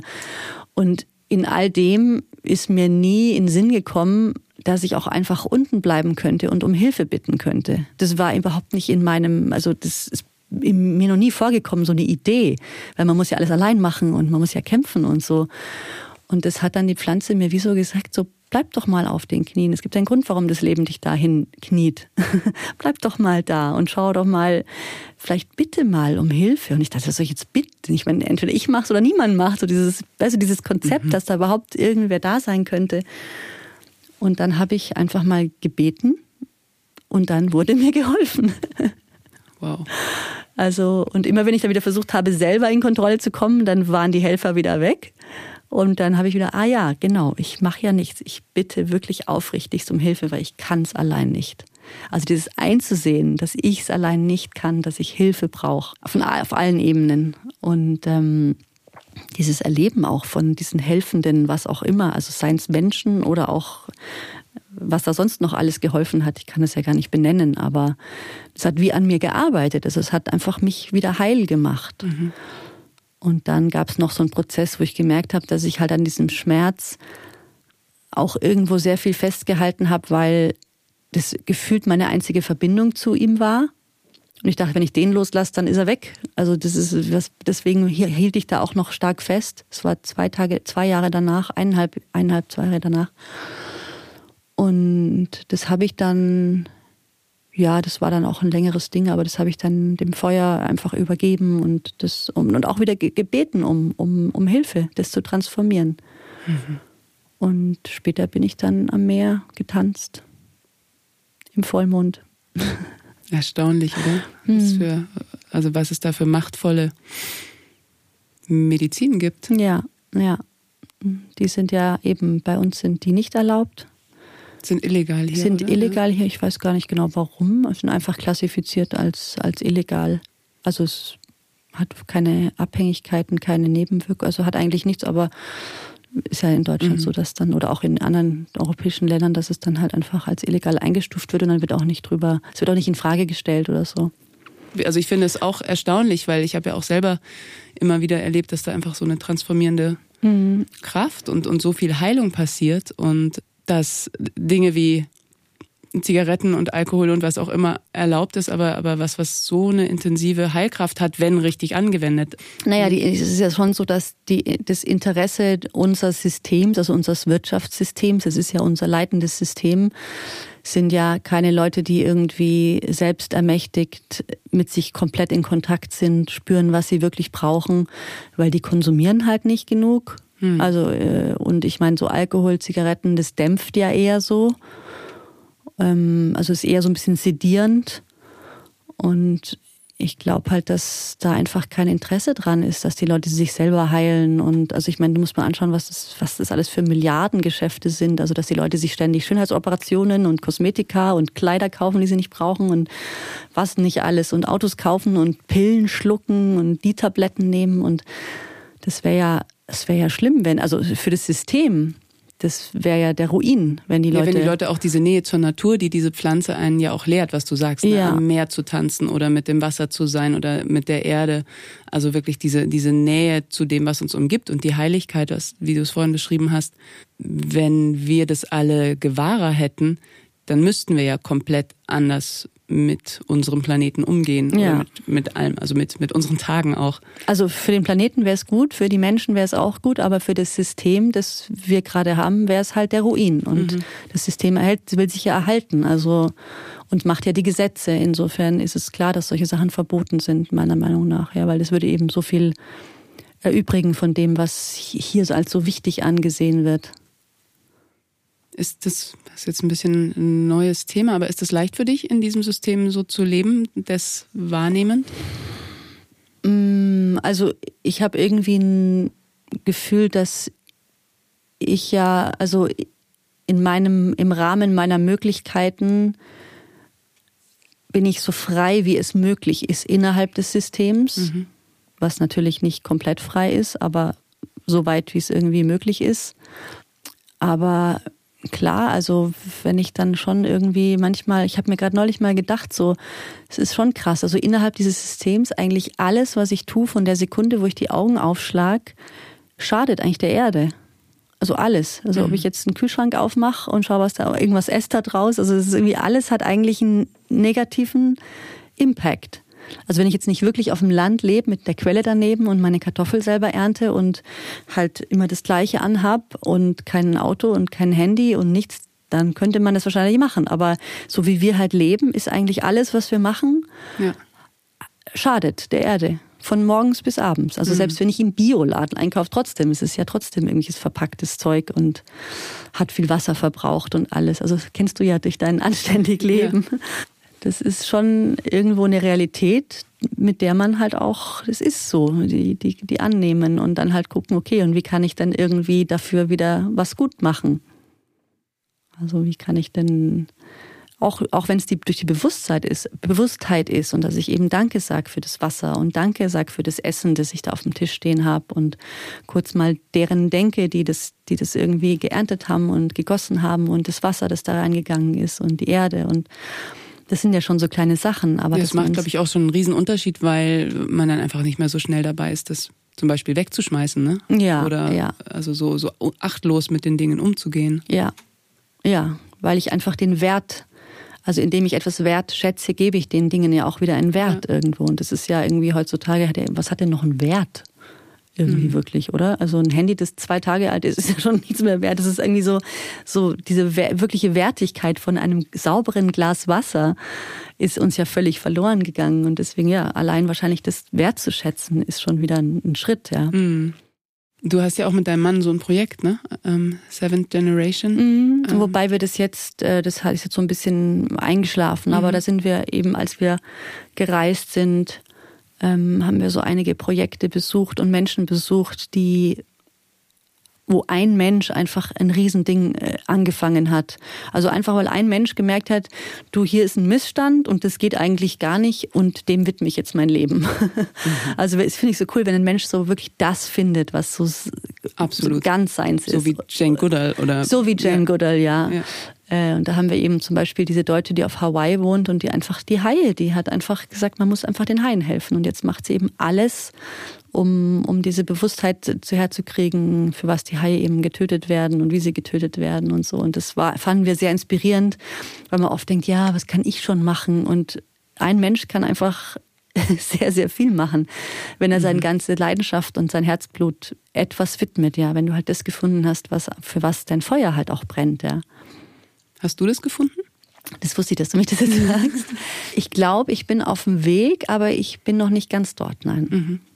Also ich brenne für die Dinge, die ich tue, aber ich weiß, da ist noch mehr. Noch nicht so diesen einen Leitstern oder den Daimon, wie man das nennt. Ja gut, also der eine Leitstern, der ist schon so eben dieses Suchen und, und eben immer mehr so meinem inneren Leitstern zu folgen und zu merken, dass wenn ich dem folge, dann bin ich auf dem richtigen Weg. Mhm. Das leitet mich total und das ist meins und das, das, habe ich so gefunden. Aber wie sich es im Außen noch manifestieren wird, glaube ich, da kommt noch mehr. Mhm. Und hast du Hoffnung, wenn du dir die Welt jetzt so anschaust? ich habe solche Tage und solche Tage. da gibt es ja die Joanna Macy, ich weiß nicht, ob du die kennst. Nee.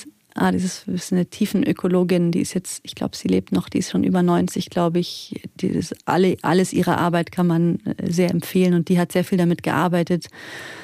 So, bevor ich Hoffnung haben kann und auch Taten tun kann, muss ich erstmal reinlassen, wie es eigentlich wirklich aussieht. Mhm. Und das mm, kommt manchmal so rein, eher, dass ich's ein, eher als ich's, dass ich es einlade, kommt es einfach mal so über mich und das ist dann schon zerschmetternd, wenn man sich das manchmal dann so manchmal ganz da sein ganz lässt, ne? da sein lässt, was mhm. ich, was wir da eigentlich unseren Kindern für eine Welt in die Hand drücken. Also das ist, da kann man eigentlich nur verz komplett verzweifeln. Und dann merke ich aber manchmal, wenn diese Welle so durch einen wäscht, dass man dann wie so rauskommt und irgendwie ist dann doch sowas wie eine Hoffnung da. Also irgendwie, weil Hoffnung die einzige Wahl auch ist. Hm. Also was soll ich denn sonst machen? Also sonst könnte ich entweder im kompletten Denial sein, also das machen ja die meisten, das ist natürlich das Gemütlichste, dass man halt einfach so tut, als wäre alles in Ordnung. Aber das geht irgendwann nicht mehr. Also die Option habe ich nicht mehr ganz, so ab und zu mal, aber ähm, ganz eintauchen geht leider nicht mehr. Und dann gibt es ja eigentlich nur noch irgendwo die Hoffnung. Und indem ich, also gibt es auch diesen Spruch irgendwie, oder? Wenn man, auch wenn man weiß, dass morgen die Welt untergeht, dass man heute noch einen Baum pflanzt, ja.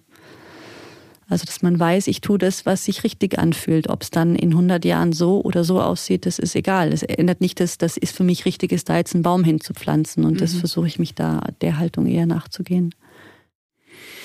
Jetzt will ich noch kurz ähm, über zwei Sachen reden, nämlich über die Pferde. Ihr macht ja ähm, pferdegestützte Therapie, dein Mann und du. Mhm. Und ähm, warum? Also was können die Pferde, was man jetzt in der normalen Therapie nicht? Mhm. Du konntest ja leider noch nie dabei sein. Nee, ich, auch da finde ich ist die Frage, ähm, aber die will ich dir, ne, die kann ich jetzt auch gleich stellen. Ähm, ich habe ja eine ganz äh, starke Pferdehaarallergie ja. und ich frage mich ja immer, ob es da nicht was gibt, was ich übersehe und ob das die Pferde eigentlich nicht mehr erzählen könnten. wir können es ja mal versuchen. Du kannst dich ja mal mit Medikamenten vollstopfen und kommen und dann schauen wir. Schauen wir mal. Vielleicht muss ich das mal probieren. ja, das wäre eher eine Frage für dich. Ja. Also Pferde sind ja ganz interessant, weil die eben auch so archetypisch und in unserem Unterbewusstsein ja auch viel bedeuten. Also ein Pferd steht ja für Freiheit, für Wildheit, für Kraft. Also so jungianisch, freudianisch, auch so für den Teil in uns, der eben unzähmbar ist und wild ist. Mhm. Ähm, und gleichzeitig sind die ja total gutmütig und liebevoll und zart. Also diese Kombi finde ich an den, an den Pferden einfach so unglaublich. Ähm, und wie seid ihr auf die Idee gekommen, das tatsächlich therapeutisch zu nutzen? Also ich war ja immer schon so ein Pferdemädchen. Mhm. Ich habe jetzt eben auch in meinen Tagebüchern, also ich wusste gar nicht, wie pferdeverrückt ich war. Ich war wirklich einfach nach jeder Schule, nach jedem Nachmittag und jedes Wochenende bin ich um 7 Uhr früh mit dem Zug zum Stall gefahren. Also das war irgendwie echt meine ganz große Leidenschaft und ich glaube, es hat mir auch über einige schwierige Zeiten in der Jugend einfach hinweggeholfen, mit den Pferden zusammen zu sein. Also die heilen uns, selbst wenn wir es gar nicht merken, auch. Und ich habe es dann im Studium und so irgendwie die Pferde so ein bisschen aus, dem, aus den Augen verloren. Und dann war ich mal auch mit einer Freundin, die mir einige Türen, das war die gleiche Freundin, die uns auch das erste Mal zu dem Seminar gebracht hat. Mhm. Die ist so eine Türöffnerin für die, für eigentlich für sehr viele Menschen. Und die hat mich dann irgendwie so gefragt, ob ich in meinem Job eigentlich happy bin. Und ich habe, glaube ich, nur angefangen zu weinen. Und dann hat sie gesagt, ja, was ist denn deine Leidenschaft? Ja, was ist denn deine Leidenschaft? Ja, so Pferde und Menschen und und dann meinte sie, also ich habe gehört, da gibt's jetzt so Leute, also das war jetzt 2006 oder so, da gibt's so Leute, die, die machen so Selbsterfahrung und so Coachen mit Pferden. Oh, ich dachte, das hört sich ja interessant an. Und dann habe ich das eben gegoogelt und dann ein Buch gefunden. Das war so eine Amerikanerin, die macht das schon seit 1985.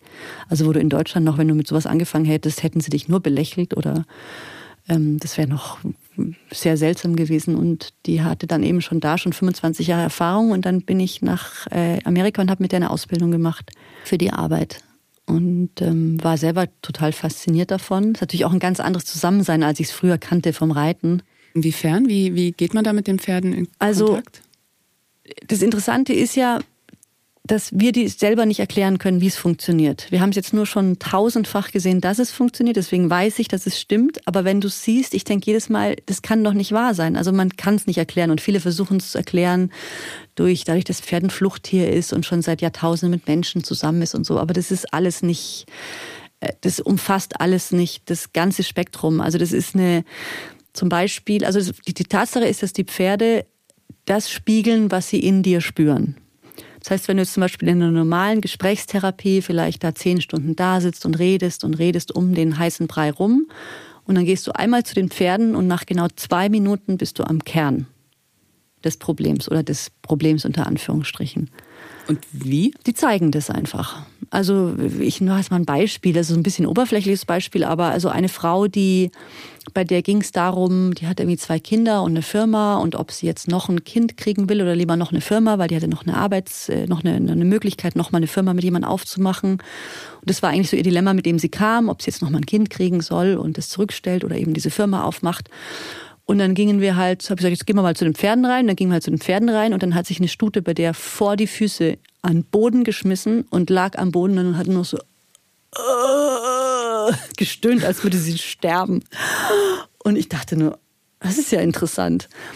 Und dann habe ich sie angeschaut und sie ist einfach nur in Tränen ausgebrochen und hat dann erstmal geschluchzt, glaube ich, zehn Minuten. Ich habe sie nur sein lassen, hat sich dann zu dem Pferd gesetzt und dann hat sie gesagt, ja, eigentlich, eigentlich kann ich überhaupt nicht mehr. Ich bin am Ende. Weder Kind noch Firma. Nichts, ich kann nichts mehr. Aber das war nicht, das hätte sie nicht gecheckt und ich hätte mit ihr rumreden können, aber das war einfach innerhalb von zehn Sekunden war klar, was da Sache ist.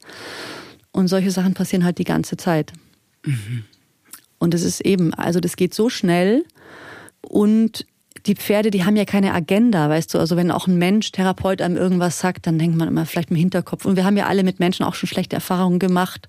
Ja, was will der jetzt oder die jetzt oder die sagt mir, was ich zu tun habe oder was auch immer. Und bei dem Pferd ist es ja klar, das hat keine Agenda, das hat nichts gegen dich, nichts für nicht und wenn nichts für dich und wenn es dir zeigt, dass es einfach weggehen will, weil du unangenehm bist, dann geht's einfach weg.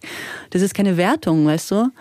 Und die schauen in jeder Sekunde neu. Die sind wirklich im Hier und Jetzt. Mhm. Immer. Die kennen ja gar nichts anderes. Das heißt, der spürt, wie bist du jetzt? Und dann spürt er, wie bist du jetzt? Und wie bist du jetzt? Das heißt, wenn du irgendwas in dir veränderst, kriegst du sofort ein anderes Feedback. Also wie so eine Biofeedback-Maschine die ganze Zeit.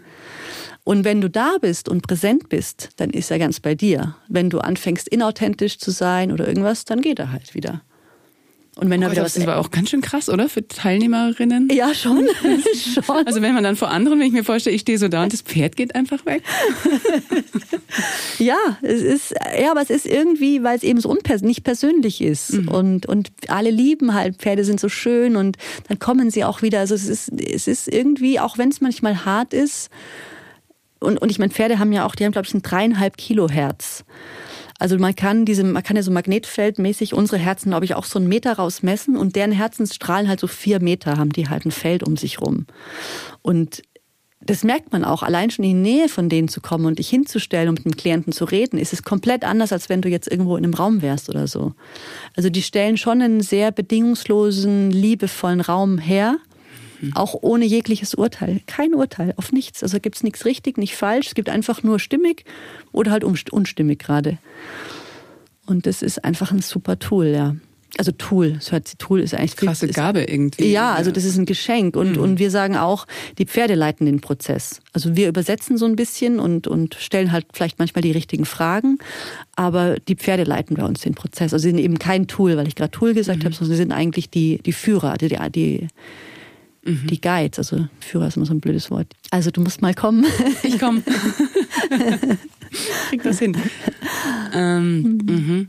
Dennoch wird es ja wahrscheinlich so sein, dass viele Klienten und Klientinnen, also ihr, ihr seid ja sehr erfolgreich jetzt sowohl mit eurer, mit eurem Coaching, Paartherapie, ähm, mit, mit auch diesen ganzen Methoden, die, die ihr so habt und mit dem, äh, mit der pferdegestützten Therapie eben, ähm, schon auch immer wieder so diese vielleicht diese, diese Guru-Sache mit euch machen? Passiert euch das oft?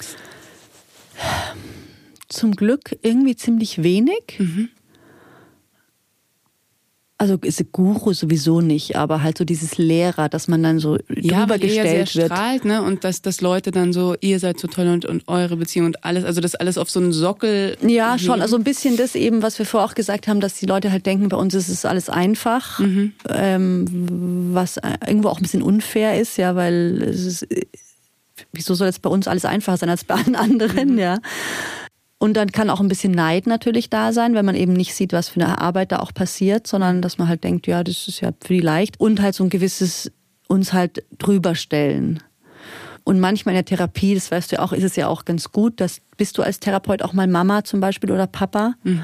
Also dass du die Rolle auch so ein bisschen einnimmst und so, weil es einfach gut tut, dem Klienten da sich so anvertrauen zu können und auch eben vielleicht um Rat zu fragen. Also das kann ja auch so eine Nachnähern, so ein Reparenting heißt es ja, das kann ja auch sinnvoll sein. Mhm. Aber da ist eben wichtig, dass man als Therapeut halt bewusst ist dessen und ich glaube wirklich, man weiß es besser. Das ist ja eben eine Falle, glaube ich, in der viele immer wieder. Dass man wirklich tappen, denkt, man, man weiß es besser, ja, ja das ist, ist, ja, aber das genau. Also da ist es irgendwie auch ganz gut, glaube ich, dass wir zu zweit sind, weil wir uns da so ein bisschen in Check auch halten. Also wenn einer dann irgendwie denkt, er hat jetzt gecheckt, dann merkt er ganz schnell vom anderen, dass es dann kommt im Auto nach der Session gleich der Reality-Check wieder.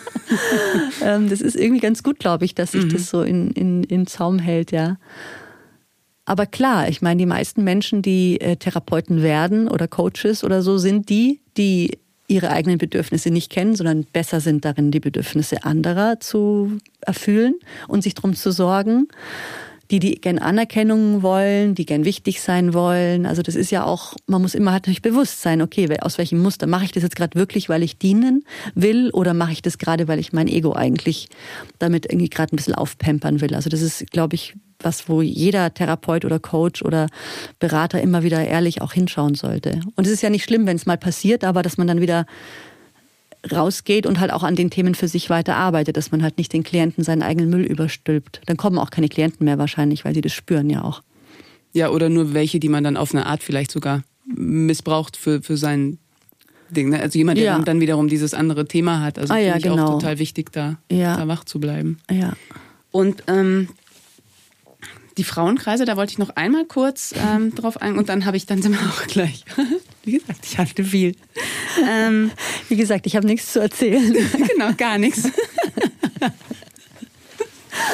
ähm, also du hast ja, hast ja so ein bisschen erzählt, wie du, wie du immer weiter so zu dieser, dieser Arbeit eben auch durch, durch die Mutterrolle und so ähm, zu den Frauenkreisen gekommen bist oder zur Arbeit mit deiner eigenen Weiblichkeit. Was bedeutet das für dich, äh, Frauenkreise? Also die, die Chameli mhm. von Awakening Women, also Chameli Adak heißt ja. sie, glaube ich, die ist da wirklich, finde ich, so eine totale Vorreiterin und für mich auch eine große Lehrerin. Mhm. Und was sie halt auch immer so sagt, und das spüre ich auch, dass einfach Frauen, die sich im Kreis mal hinsetzen, sei es um ein Feuer oder und mal Klartext reden, also nicht jetzt die da quatschen mit einem Cocktail in der Hand, sondern Frauen, die sich halt wirklich mal da hinsetzen und allein diesen Kreis eröffnen und in diesem Kreis eben vielleicht wahre Worte sprechen oder, oder was auch immer, das hat schon so eine eigene Kraft. Das ist wie ein Archetyp by itself schon. Also das, das, der, Kreis, der Kreis an Frauen ist, ist schon ein heiliges Ritual. Mhm. Und das fühle ich irgendwie immer mehr. Also du heißt ja auch, wenn wir da sitzen und was sich da öffnet, also das machen ja. wir ja nicht. Das macht ja irgendwie dieser Kreis. Also der hat schon so eine, so eine Kraft an sich. Und ohne dass es notwendigerweise über Worte gehen muss, ne? Ja, mhm. genau, da passiert einfach was. Das ist, glaube ich, schon auch wirklich so ähm, in unserem Kollektiv halt drin, weil wie viele Jahrtausende haben sich den Frauen zusammen im Kreis um ein Feuer gesetzt irgendwie. Das ist ja was, was immer schon gewesen ist oder eben in einem Tipi drin oder in einem Zelt oder wo auch immer. Und ich glaube schon, dass sich da irgendwie auch unsere, irgendwie so die Zellen so dran erinnern. Also es hat doch schon immer, wir sitzen da allein nur und da entspannen wir uns doch schon alle irgendwie. Total. Ich fühle da auch, wenn du darüber sprichst, so über diese Jahrtausende gleich so ein, so ein Sehnen. Also ja. da geht gleich so ein Raum auf. Ne? Es so fühlt sich so richtig zu entspannen an auch. einfach auch da rein. Ja. Ja, also so richtig. So, ja klar müssen wir so zusammen sein. Also mhm. so, ja, wie kommen wir nur denken, dass es nicht das Richtige ist? Gibt es ja auch so den Gedanken, dass, ähm, dass so diese, dieses Patriarchat, also nicht die Männer, aber so dieses patriarchale System, ähm, genau darauf ja auch keine Lust hat. Also dass, dass, es, dass es sehr bewusst geschehen ist, Frauen in die Kleinfamilie aus dem Kreis rauszuholen. Ja. Weil es eben auch ein, sehr machtvoll ist und weil, weil dann in dem Moment der Mann auch nicht gebraucht wird. Auf jeden Fall, hm. auf jeden Fall. Es hat ja auch was Bedrohliches und man weiß nicht genau, was die da machen. Und dann kommt ja eben sofort dieses Hexending, dass hm. die da mit ihrem Blut, was weiß ich, was machen und die singen dann im Vollmund und sammeln Kräuter. Das ist ja das, wo, wo, wo diese ganze Geschichte auch es waren ja Frauen, die sich auch zusammen, also auch Einzelgängerinnen, aber auch Frauen, die halt ihr Wissen ausgetauscht haben und über die Zyklen, über den Mond und das war halt für die Männer wahrscheinlich eh so ein bisschen strange und wie du sagst, bedrohlich und dann brauchen die mich ja gar nicht mehr und so. Auf jeden Fall. Aber die Frauen haben sich es auch nehmen lassen, muss mhm. man halt auch wieder sagen. Ja klar, das ist ja, ist ja ein System, das einfach, wo alle mit drin hängen. Ne? Mhm. Und jetzt erobern wir es uns halt wieder zurück. Und was ich dabei auch spannend finde, ist so dieser, dieser Zugang zum, also das Portal zum Hier und Jetzt über den Körper zu nutzen und nicht, nicht notwendigerweise über sowas eben wie Meditation, also dieses Sitzen und Halten und so, sondern, sondern über, über eine Weichheit wiederum. Mm, mm. Ja, und das, was eben auch die Chameli immer wieder betont, dass halt doch diese ganzen spirituellen Schulen sind halt einfach Männer. Also mhm. ich meine, der Jesus war ein Mann, der Buddha war ein Mann, der Mohammed war ein Mann, unser Gott ist ein Mann. Also es sind halt Männer und die und die spirituellen Praxisen, die daraus kommen, also auch der buddhistische Mönch oder also die Zen-Meditation oder was auch immer, ist halt eine männliche Praxis. Und also ich kann schon, ich sitze schon auch gern still in Stille mhm. und und und meditiere, aber es ist so ein bisschen wie so ein bisschen anstrengend für mich. Und als ich dann das erste Mal gemerkt habe, du, wenn ich tanze, denke ich ja auch nicht. Und ich bringe irgendwas zum Ausdruck, ah, das ist ja eigentlich auch Meditation und es fällt mir viel leichter als Frau. Ja. Und ein Mann fände es vielleicht blöd, darum zu tanzen, aber für mich, für meinen Körper, der fühlt sich da eigentlich wohler. Und das ja auch eben diese ganzen, also die buddhistischen Traditionen, da geht es ja um dieses Kundalini-Erwachen, also dass die im, im, im Becken die Kraft erwacht und über die Wirbelsäule hoch, übers Herz. Ausdruck drittes Auge, Kronenchakra dann eben in die Erleuchtung sozusagen, also rau, oben raus halt, mhm. in den Himmel dann oder eben Himmel, Gott, also wir haben ja alles da oben.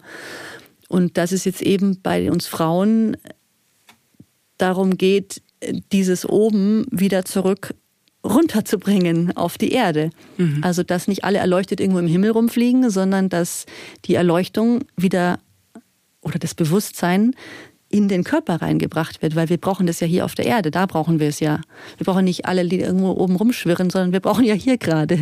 Also hier ist es gerade schwierig auf der Erde, da brauchen wir die Kraft. Ja, und dass es nicht darum geht, diesen Körper und diese Inkarnation zu überkommen, sondern die wirklich voll zu erleben und ja. da, da ganz reinzugehen. Ja, eben nicht immer dieses, also wir müssen warten, bis wir tot sind, dann kommen wir in den Himmel oder in der Leuchtung, dass wir aus dem Körper raus sind und dieses Detachment, sondern mhm.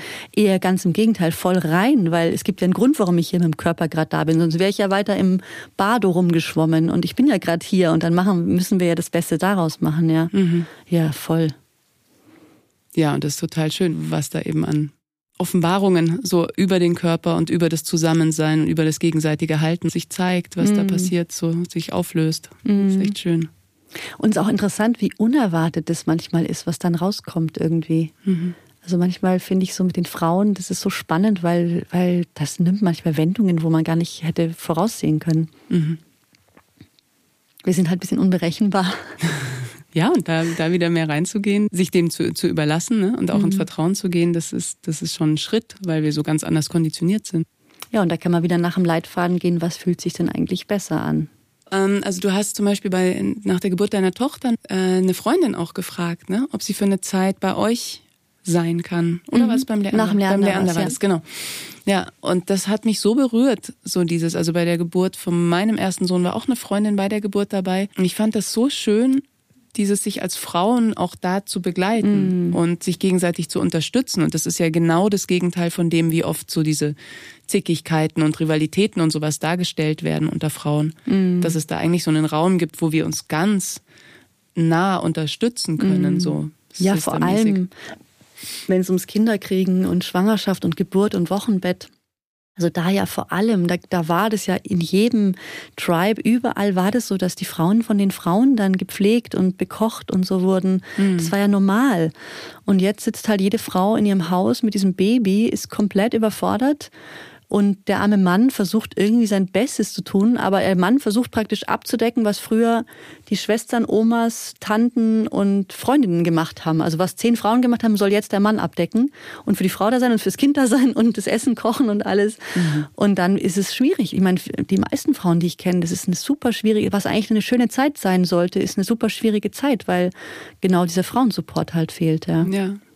Ja. ja. und auch jemand, also da sind natürlich Hebammen ganz toll, ne? aber jemand, der auch weiß, was es bedeutet, ein Kind zu gebären mm. und was es braucht. Mm, ja, das war gut, da bin ich ihr auch echt so dankbar. Das war einfach wie so ein Engel zu haben, mm. der für mich da auch da ist. Das empfehle ich jetzt auch immer, wenn eine Freundin schwanger ist, sage ich, du schau, dass du die ersten Wochen irgendeine Frau zu Hause hast, die dir hilft.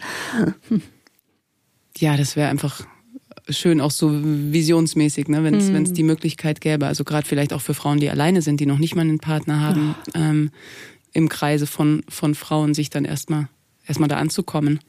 Wie viel das verändern würde allein schon. Also ja. das wäre eine ziemlich kleine Sache eigentlich und was das schon verändern würde, ja. Mhm. Ja, total. Mhm.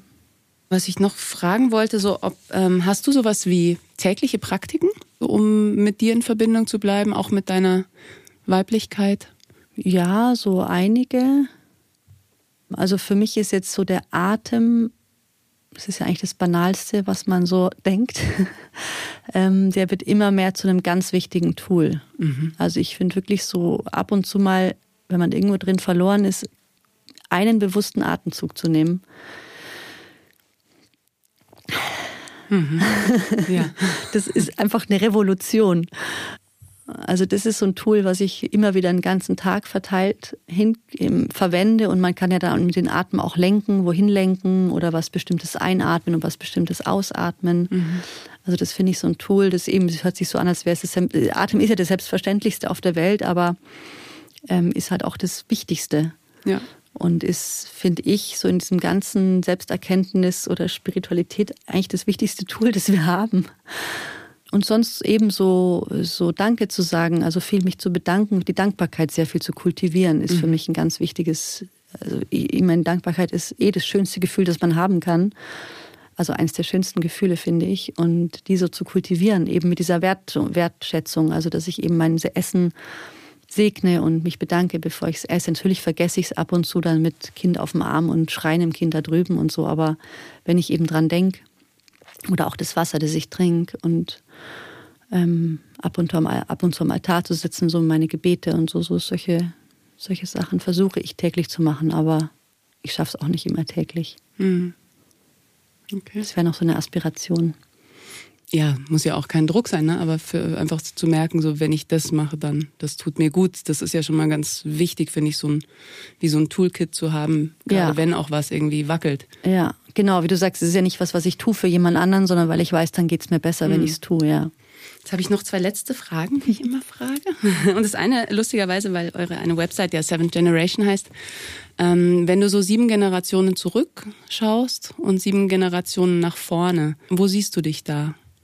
Also es heißt ja, wir sollen so leben, dass, dass wir, dass, dass es auch für die nächsten Generationen mhm. sinnhaft ist. Und ich finde das auch schön zu schauen, die Generationen vor mir, wenn ich zu meinen Ahnen zurückblicke oder auch im größeren Zusammenhang zu den sieben Generationen vor mir, wo sehe ich mich so in diesem Geflecht? von dem, was vor mir war und was nach mir kommen wird und oder was sehe ich da auch als mhm, meine Aufgabe? Verstehe. So eine Sache, die ich noch nicht, also die, die ich, ich, ich habe sie schon so halb verinnerlicht, aber ich bin noch dabei. Es ist ja wirklich so, dass alle Prophezeiungen, sei es der Hopi-Indianer in Nordamerika, sei es der Mayas, die es schon lange nicht mehr gibt in Südamerika, sei es äh, also irgendwo in der Antarktis, so die ganzen ähm, Prophezeiungen haben gesagt, dass ein großer Wendepunkt kommen wird. Und alle mehr oder weniger haben jetzt also 2012 oder 2010 bis 2030 oder so. Mhm.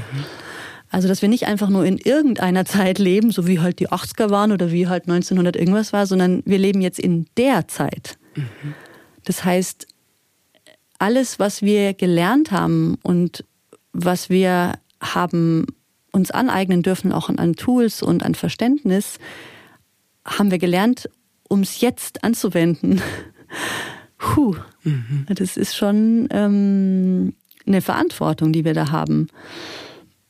Ja, wie gesagt, manchmal denke ich so, naja, aber vielleicht können wir einfach noch ein bisschen so weitermachen, wie es war und so. Aber es scheint wirklich so zu sein, dass es jetzt dieser Wendepunkt kommt. Und jetzt im Moment fliegt ja auch alles durch die Gegend und es nennt sich dann halt Corona und ist halt ein Virus. Aber offensichtlich ist was auf der Welt ganz groß am Laufen, wie noch nie ähm, und eben mit Klimawandel und allem. Also das ist ja auch eigentlich, man sieht es ja, wenn man genau hinschaut, dass es gerade ein Wendepunkt ist. Wendepunkt sein kann, ne? Also, ja, also ja, ein Wendepunkt in irgendeine Richtung, aber es ist auf jeden Fall nicht mehr so, wie es 80 war oder 1910 war oder davor irgendwann war. Also ich meine, es gab natürlich schon mehrere Wendepunkte und irgendwann sind die Dinosaurier ausgestorben, aber es ist jetzt, jetzt ist die Zeit. Mhm.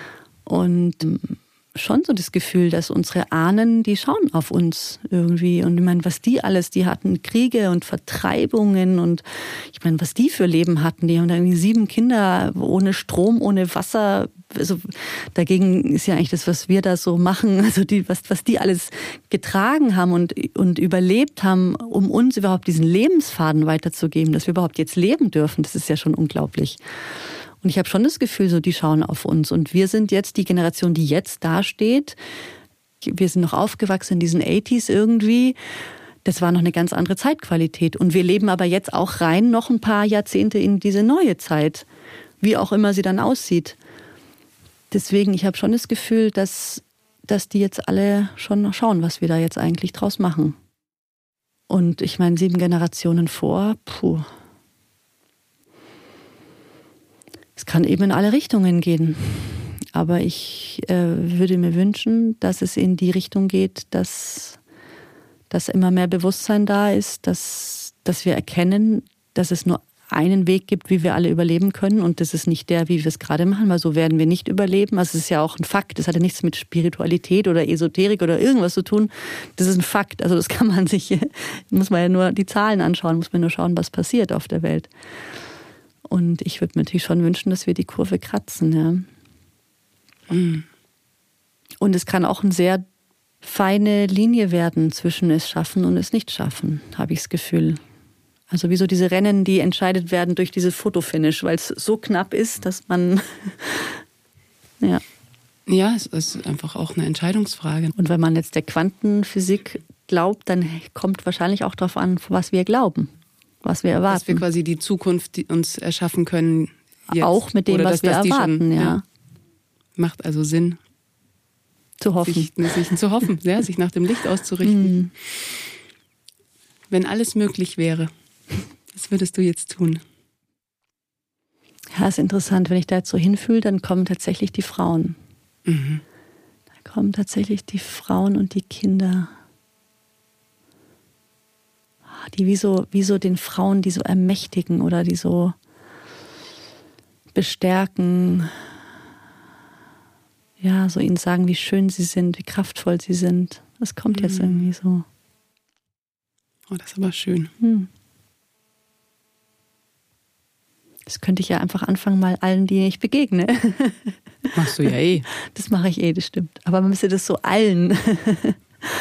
habe ich letztens gemacht, da habe ich ähm, Ravioli gekauft, frische. Und ähm, da war die, die Verkäuferin und die hat so gestrahlt, dann habe ich ihr das einfach gesagt, äh, wie wahnsinnig schön sie ist. Und dann hat sie gleich angefangen zu weinen oh. und hat gesagt, so von einer Frau sowas zu hören, ist so unglaublich. Das ist ihr noch nie passiert. Da wow. habe ich auch gedacht, wow. let's lift each other up. Ja, total. Ja, ja und ich meine, du glaubst es ja wirklich, du hast es ja nicht nur gesagt. Und anstatt ja. es nur zu denken, kann man es ja gleich auch aussprechen. Mhm. Wow, das ist aber schön. Ja, vielleicht sollten wir das alle einfach ein bisschen mehr noch machen. Ich glaube, es können alle gut brauchen. Mhm. Und uns selbst natürlich. Und uns. Du bist so schön. Du auch. vielen, vielen Dank. Mhm, danke dir.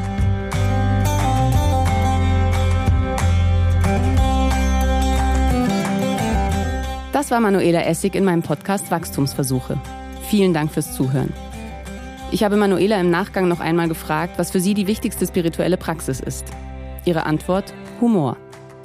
Der kommt in Momenten der Innenschau und Selbstreflexion ja oft zu kurz. Deshalb finde ich es umso wichtiger, immer wieder daran zu erinnern, wie viel Kraft im Lachen steckt. Zu den Meisterpflanzen muss und möchte ich noch anfügen, dass diese Arbeit natürlich keine Therapie ersetzt. Auch ist es keine gute Idee, sich irgendeinen selbsternannten Schamanen aus dem Internet zu suchen. Diese Art Medizin kann sehr viel Heilung bringen, ist aber auch wirklich machtvoll und sollte im Zweifelsfall mit Vorsicht und Bedacht genutzt werden. Mich hat das Gespräch sehr berührt und dem Leben gegenüber mal wieder ziemlich demütig gemacht. Ich hoffe, ihr konntet von Manuelas Erfahrungen und Wissen genauso viel mitnehmen wie ich. Wenn euch die Folge gefallen hat, freue ich mich über eure Bewertung, eure Weiterempfehlung und eure Gedanken zu den Inhalten. Wir hören uns hier wieder mit der nächsten Folge meiner Wachstumsversuche. Ich freue mich drauf. Bis dahin alles Liebe, Sarah.